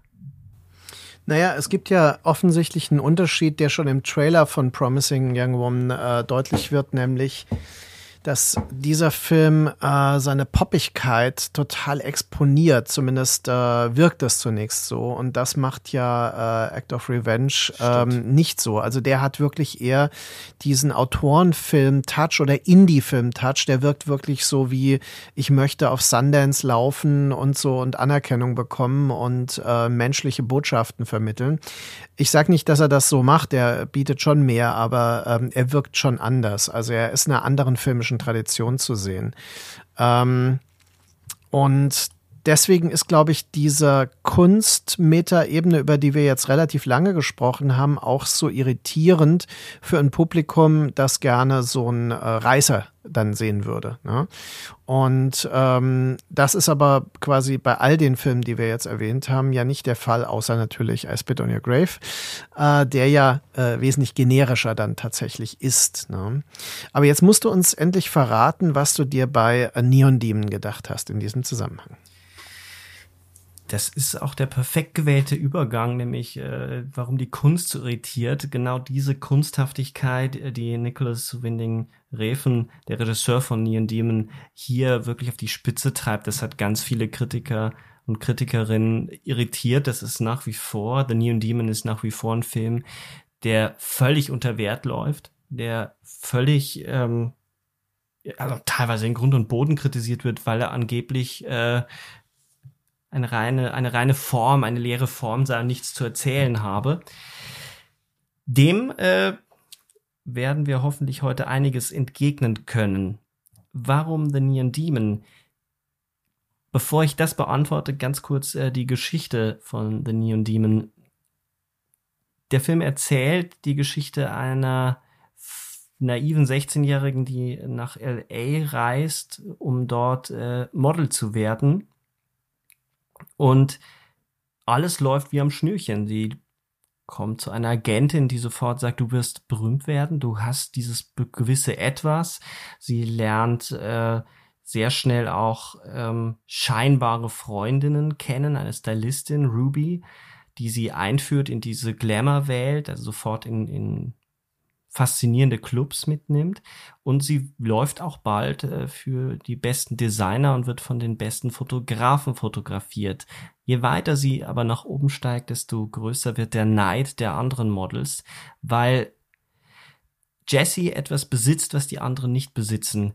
Scheinbar eine reine, absolute Schönheit, die alle Menschen verzaubern, als wäre sie die Sonne, die in einen Raum voller Winter eintritt. Oder so oder so ähnlich wird das in dem Film ausgedrückt. Warum diesen Film, in dem es scheinbar ja erstmal nicht um Female Revenge geht? Auf der ersten Ebene, finde ich, hat der Film etwas, äh, nämlich, dass er den weiblichen Blick sehr in den Vordergrund äh, legt und etwas, was wir auch vorher schon besprochen haben, nämlich die Mittäterschaft auch äh, des Weiblichen an dem, was man Rape Culture nennt. In dem Film gibt es nämlich durchaus das Anklingen von äh, Rape and Revenge Film beziehungsweise von Vergewaltigung. Äh, die ähm, Figur, die von Keanu Reeves gespielt wird, äh, derjenige, dem das Hotel gehört, in dem Jesse äh, lebt, vergewaltigt äh, eine ein Mädchen, die im oder eine junge Frau, die in dem Zimmer neben Jesse äh, wohnt. Es äh, kommt, sie, äh, fürchtet sich auch vor dem. Er ist übergriffig. Er redet auch von von jungen Frauen, die eine Lolita-Sexiness haben. Und es gibt auch eine Szene, äh, womöglich eine Traumszene, in der Jesse ähm, von einem Messer oral penetriert wird. Äh, eines, ein, ein Bild, das man in, in vielen Filmen findet, auch eben in I Spit on Your Grave, wo die Protagonistin eben ein Filatio an einer, an einem Pistolenlauf ausüben muss. In diesem, in diesem Film sehe ich ganz viel von einer Struktur und einer anderen Lösung, also auf ein, ein Nachdenken darüber, wie die Struktur selber funktioniert und womöglich auch ähm, sich selber auslöscht. Meine Idee wäre zu sagen, und neben den ganzen Genre-Thematiken, die Reven da aufnimmt, dass Jesse so etwas wie eine eine Rache auf einer strukturellen Ebene, also zu einem Geist wird, der die anderen verfolgt.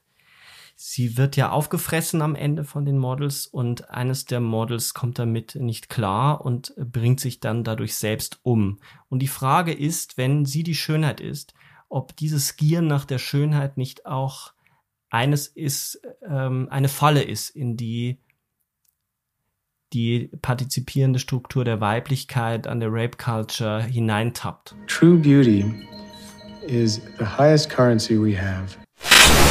Ich finde ja wichtig, dass man bei äh, Winning Refen immer wieder feststellen muss, dass seine Filme ja weniger aus der Realität schöpfen als aus dem Kino eigentlich. Also speziell aus dem Kino, nicht aus anderen Künsten unbedingt. Das am Rande vielleicht, aber eigentlich auch nur dann, wenn diese Künste bereits schon mal kinematografisch vorgedacht äh, oder neu durchdacht wurden.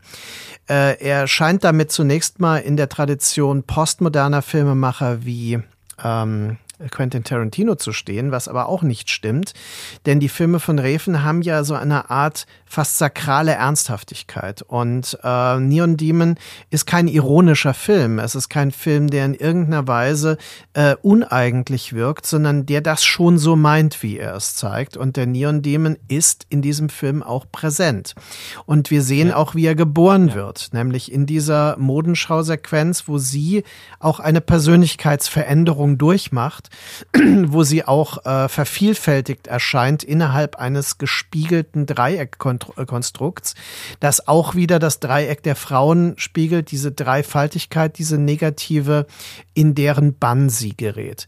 Und ich finde dabei ist äh, Reven ist ein Künstler auf einer anderen Dimension verglichen mit den beiden Filmen, die wir jetzt hauptsächlich auch äh, besprochen haben. Denn bei ihm funktioniert das einen Schritt weiter erst. Ja, also ich verstehe das, was du meinst, warum du den Film in diesem Kontext siehst, und das stimmt auch. Aber er ist es bereits auf einer reflexiven Weise. Er ist es nicht auf einer direkten Weise. Ein Film wie äh, Art of Revenge ist sehr direkt. Ja, der mag seine äh, Reflexionsebene auf der Kunst äh, finden.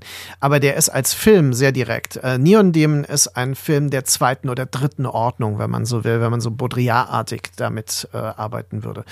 Und ähm, insofern ist es so, dass er auch nicht mit Weiblichkeit, sondern mit Weiblichkeit in Anführungsstrichen arbeitet. Und das nicht, meine ich nicht ironisch, sondern mit einer äh, quasi medialen Konstruktion von Weiblichkeit bereits arbeitet, die dann entsprechend vorgeführt, äh, überhöht und dekonstruiert wird.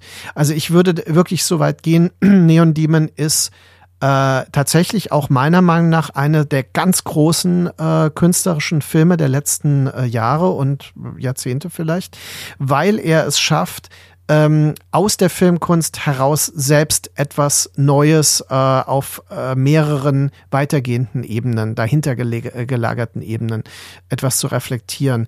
Und deswegen sprechen wir eigentlich über ein abstrakteres Phänomen als vorher.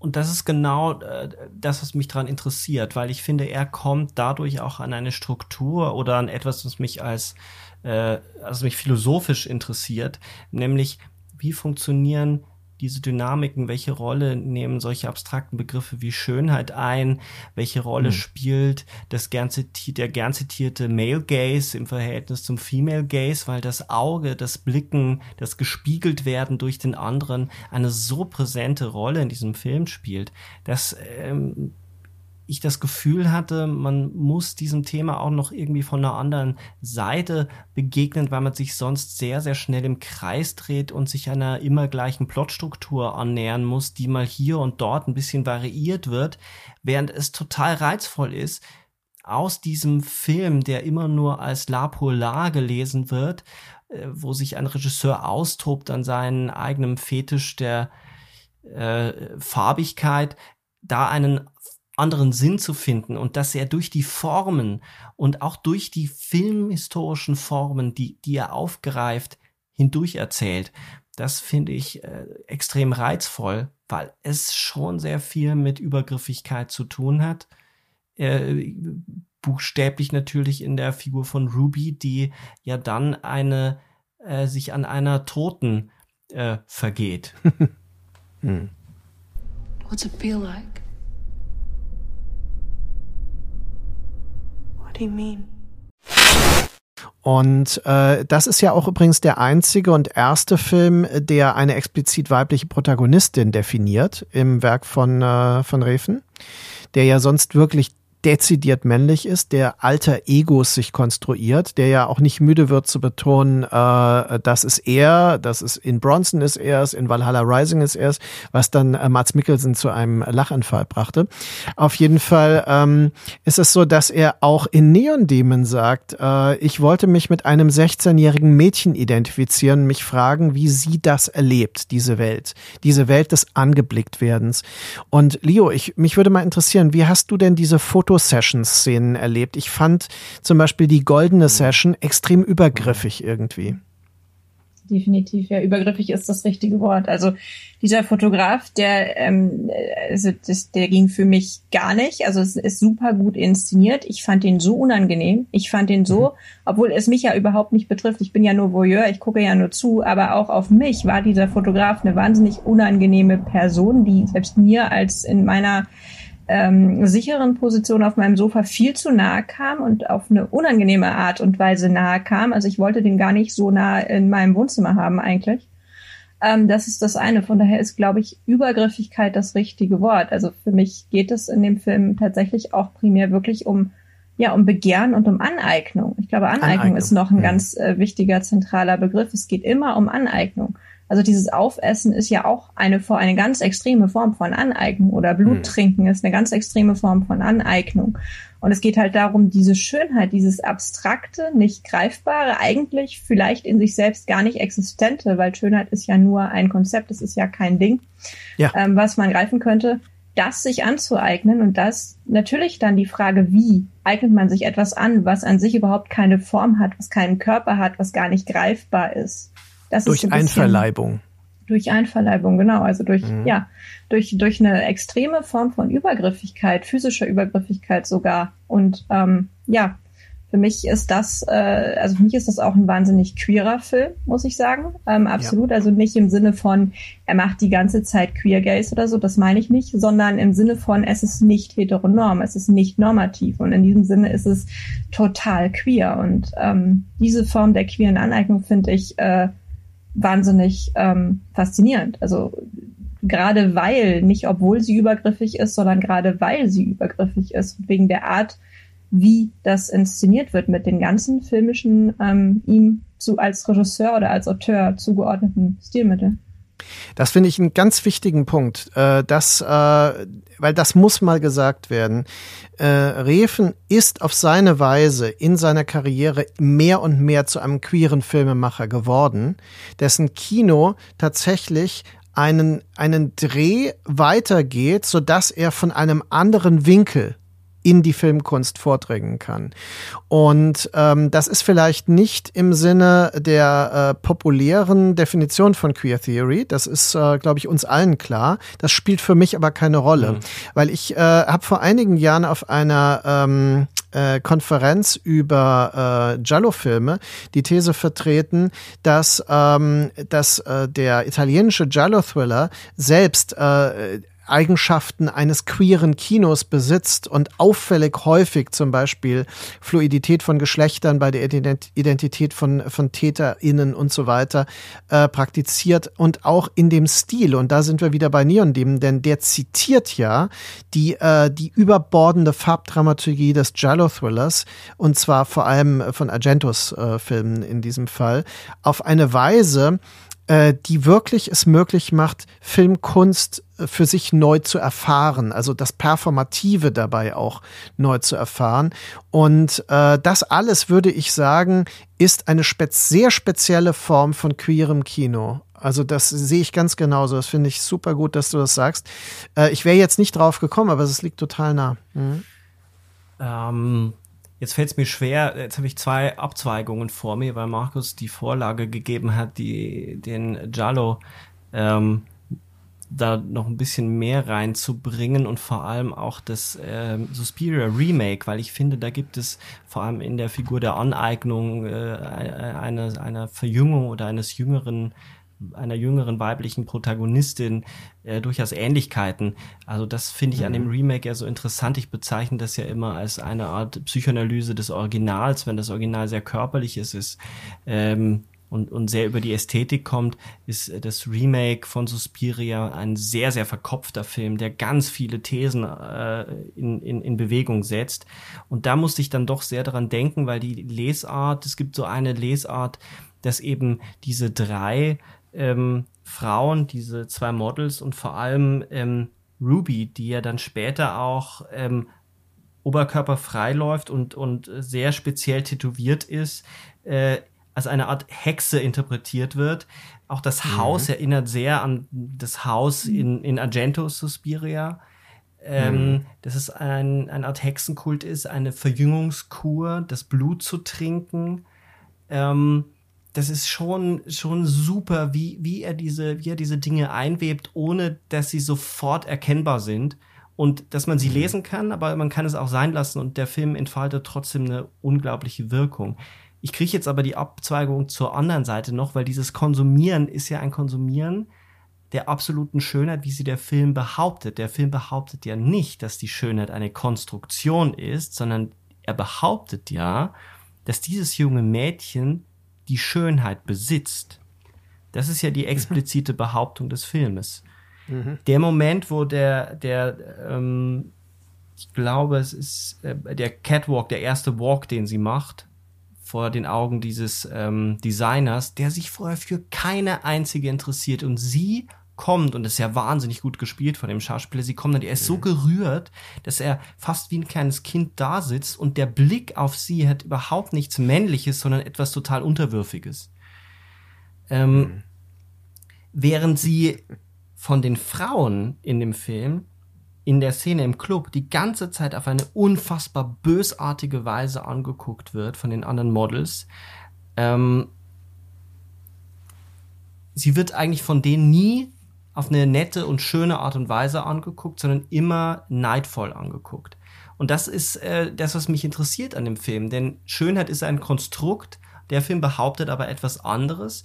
Und diese, diese Struktur muss quasi von diesen Models konsumiert werden und aufgenommen werden. Und diese bringt dann am Ende eines dieser Models um. Was dann ja eine sehr indirekte Form von Female Revenge ist, äh, für, also Strafe für Begehren könnte man ja fast sagen, ja.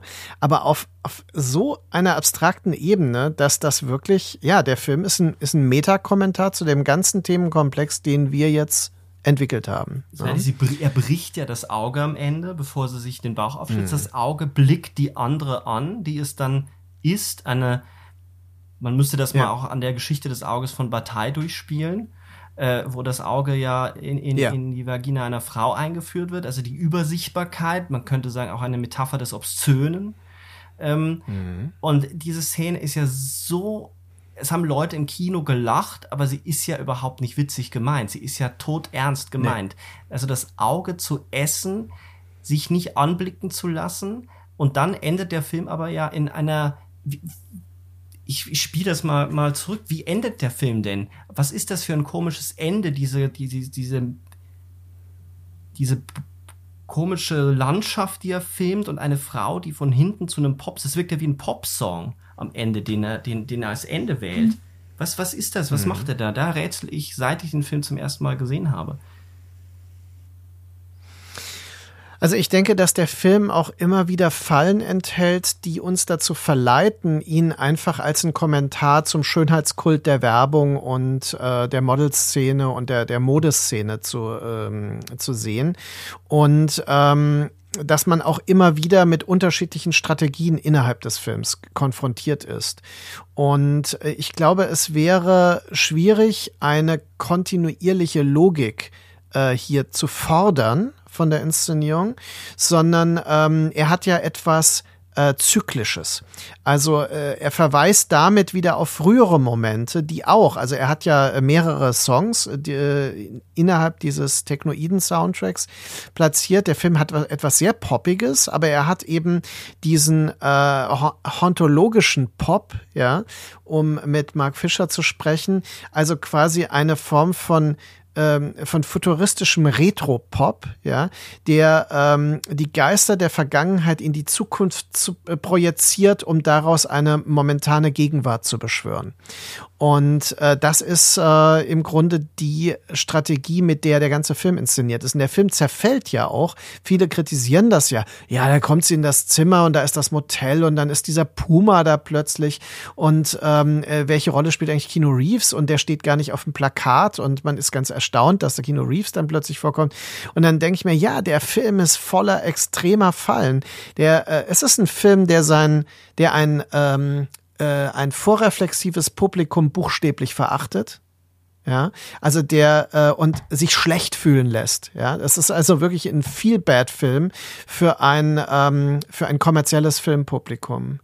Und äh, von daher, also meine Antwort darauf ist, ist das, ja. Also man muss eher gucken, woran äh, knüpft er zyklisch an.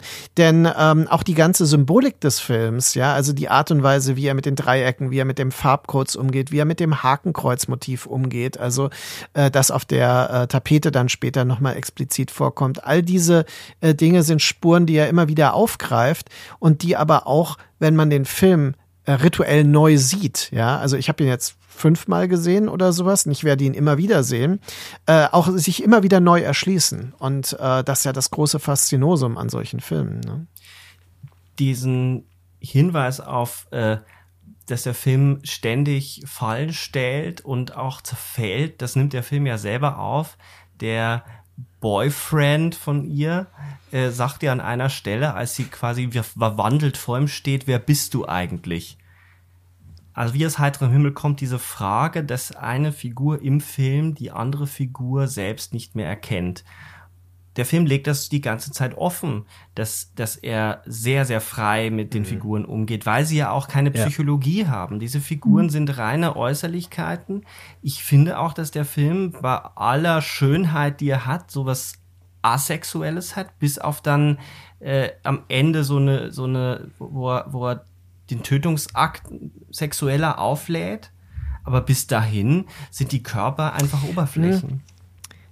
Wenn ich das sagen darf, ich glaube, er ist besessen von Jenna Malone, die Ruby-Darstellerin.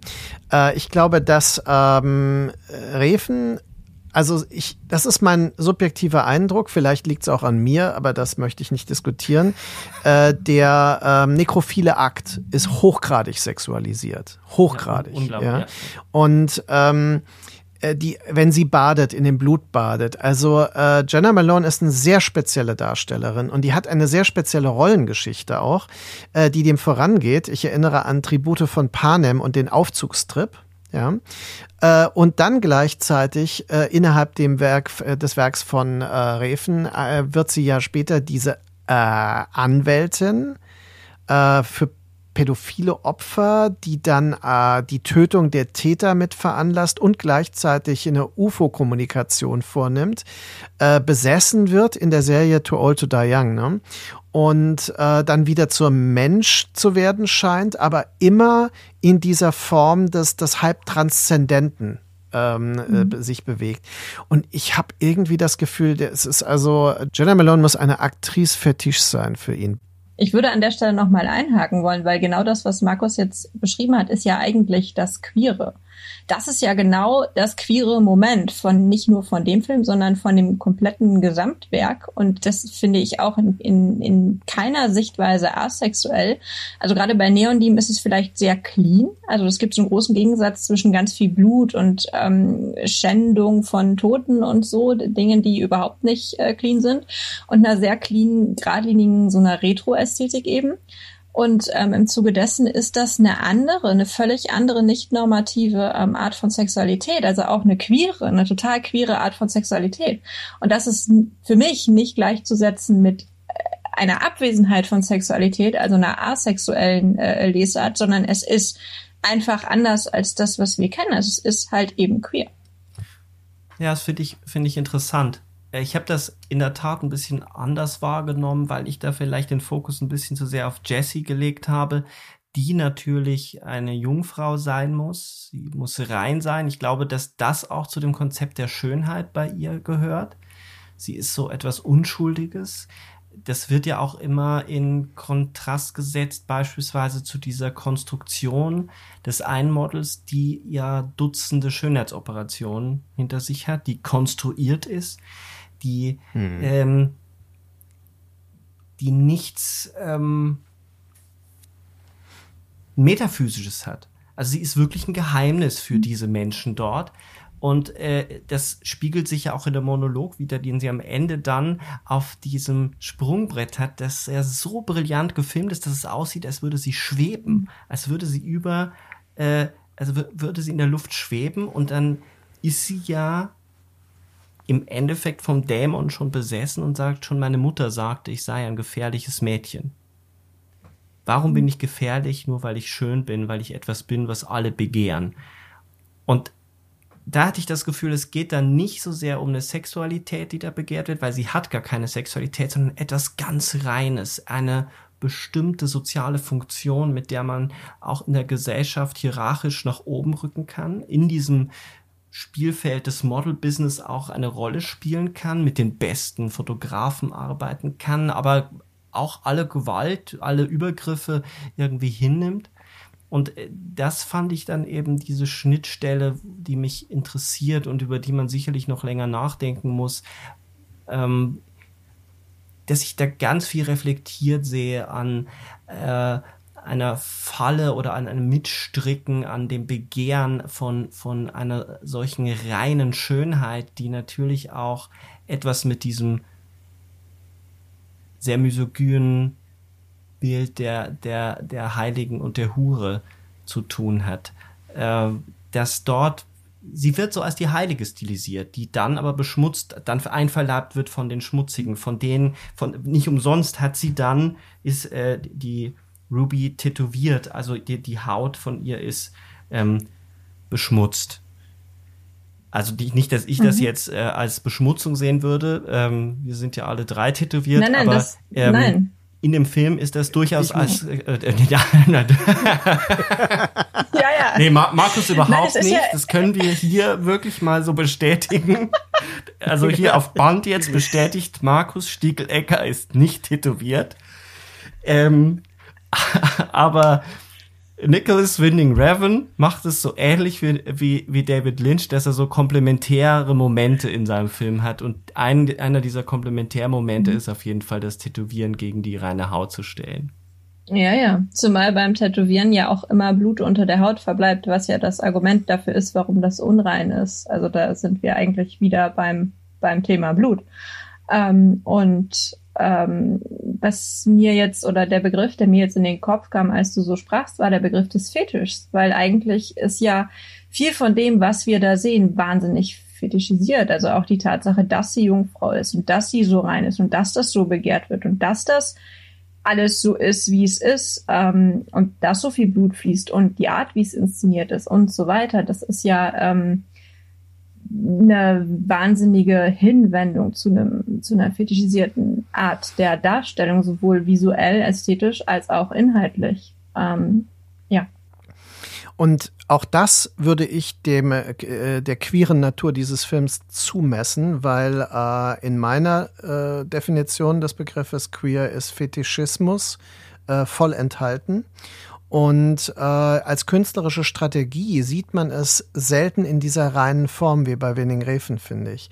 Also auch so eingestanden, denn im Grunde kann man sagen, Klar hat ein Film wie Drive das auch schon, aber äh, er ist da radikal geworden mit äh, Only God Forgives, mhm. Neon Demon und ähm, Too Old to Die Young. Das sind total fetischistisch durchkonstruierte Werke. Und ich finde das vollkommen legitim. Das wird ja manchmal als Schwäche davon gesehen. Ja, er verfilmt da seine Fetische oder sowas. Ja, aber äh, das ist das ist eine unglaubliche Stärke. Ja, weil er so radikal und konsequent damit umgeht. Im Endeffekt muss man sagen, Steven Spielberg verfilmt auch seine Fetische und ähm, Sandy Kubrick am Ende auch. Aber äh, das ist eine andere Art von Kino, die daraus entsteht. Und äh, Refens Kino ist auf äh, einer nächsten Stufe tatsächlich, und das mag durch die Postmoderne gefiltert sein, ja, durch das postmoderne Kino gefiltert sein, aber er ist auf der Ebene, äh, dass das Kino sich aus sich selbst heraus neu gebärt und sich dabei auf einer nächsten Ebene selbst reflektieren kann. Ja, und das entsteht mhm. durch diese radikale Fetischisierung auf der äh, Bild- und Tonebene. Und das ist dann auch der Zyklus wieder. Ja. Also da schließt es sich. Ja, ja. das ist der Zyklus, genau. Mit dem könnte man doch eigentlich jetzt äh, beenden, den Podcast beenden, weil es ein Aufruf auch ist, sich nochmal intensiv mit diesem Regisseur auseinanderzusetzen. Das werden wir sicherlich auf die eine oder andere Weise auch nochmal tun. Finde, dass sich am Ende jetzt durchaus äh, mehrere Stränge gezeigt haben, nämlich auch, dass alle Filme auf ihre jeweilige Art, die sich mit diesem Female Revenge-Thema auseinandersetzen, die versuchen, strukturelle Momente einzubauen. Auch bei einem Film, bei dem man es am wenigsten erwartet, nämlich A Spit on Your Grave, in der Neuverfilmung schon Momente gibt, in denen eine mediale Reflexion einbricht in den Film. Es wird es spielt sich sicherlich nicht auf so einer Metaebene ab, sondern versucht über eine Ästhetik der Drastik dem Ganzen etwas abzugewinnen. Aber diese Filme sind, wenn man das äh, vielleicht stehen lassen kann als, als äh, These, die, die man irgendwie fest in den Griff bekommen hat, es ist nicht möglich, diese Filme einfach ad acta zu legen und zu sagen, sie würden eine misogyne Struktur affirmieren. Ganz im Gegenteil, sie arbeiten sich, glaube ich, auf sehr subversive Art und Weise, auf gelungene oder weniger gelungene Art und Weise mit dieser Struktur, die darunter liegt, unter, der unter dem bloßen Übergriff. An dieser Struktur arbeiten sie sich ab. Und insofern wäre der Appell von meiner Seite, sich mit diesem Kino nochmal intensiv auseinanderzusetzen und diese Lesart, die zu ihrem eigenen Klischee geworden ist, mal beiseite zu schieben, weil man dann, glaube ich, noch mal sehr viel lernen kann. Und wenn der Film A Promising Young Woman ins Kino kommt und dazu führt, dann ist da schon einiges gewonnen. Ich bedanke mich ganz herzlich bei Leo. Es hat mal wieder sehr viel Spaß gemacht, nachdem wir ja schon sehr intensiv über eine sehr kontroverse französische Regisseurin gesprochen haben, Catherine Breillat. Heute wieder ein sehr kontroverses Thema, aber das ist ja auch ein bisschen dein Thema. Äh, und es ist immer wieder eine große Freude, mit dir zu sprechen. Und es ist auch immer wieder eine sehr große Freude, mit dem untätowierten Markus Stiegelegger zu sprechen. ja, mir natürlich auch. Also es hat mir sehr viel Spaß gemacht mit euch. Ja, gleichfalls. War sehr Wir gut. wünschen einen schönen guten Morgen, einen schönen Abend, eine schöne Autofahrt, wie auch immer. Den Podcast kann man ja immer hören, zu jeder Tageszeit und zu jeder Situation. Tschüss.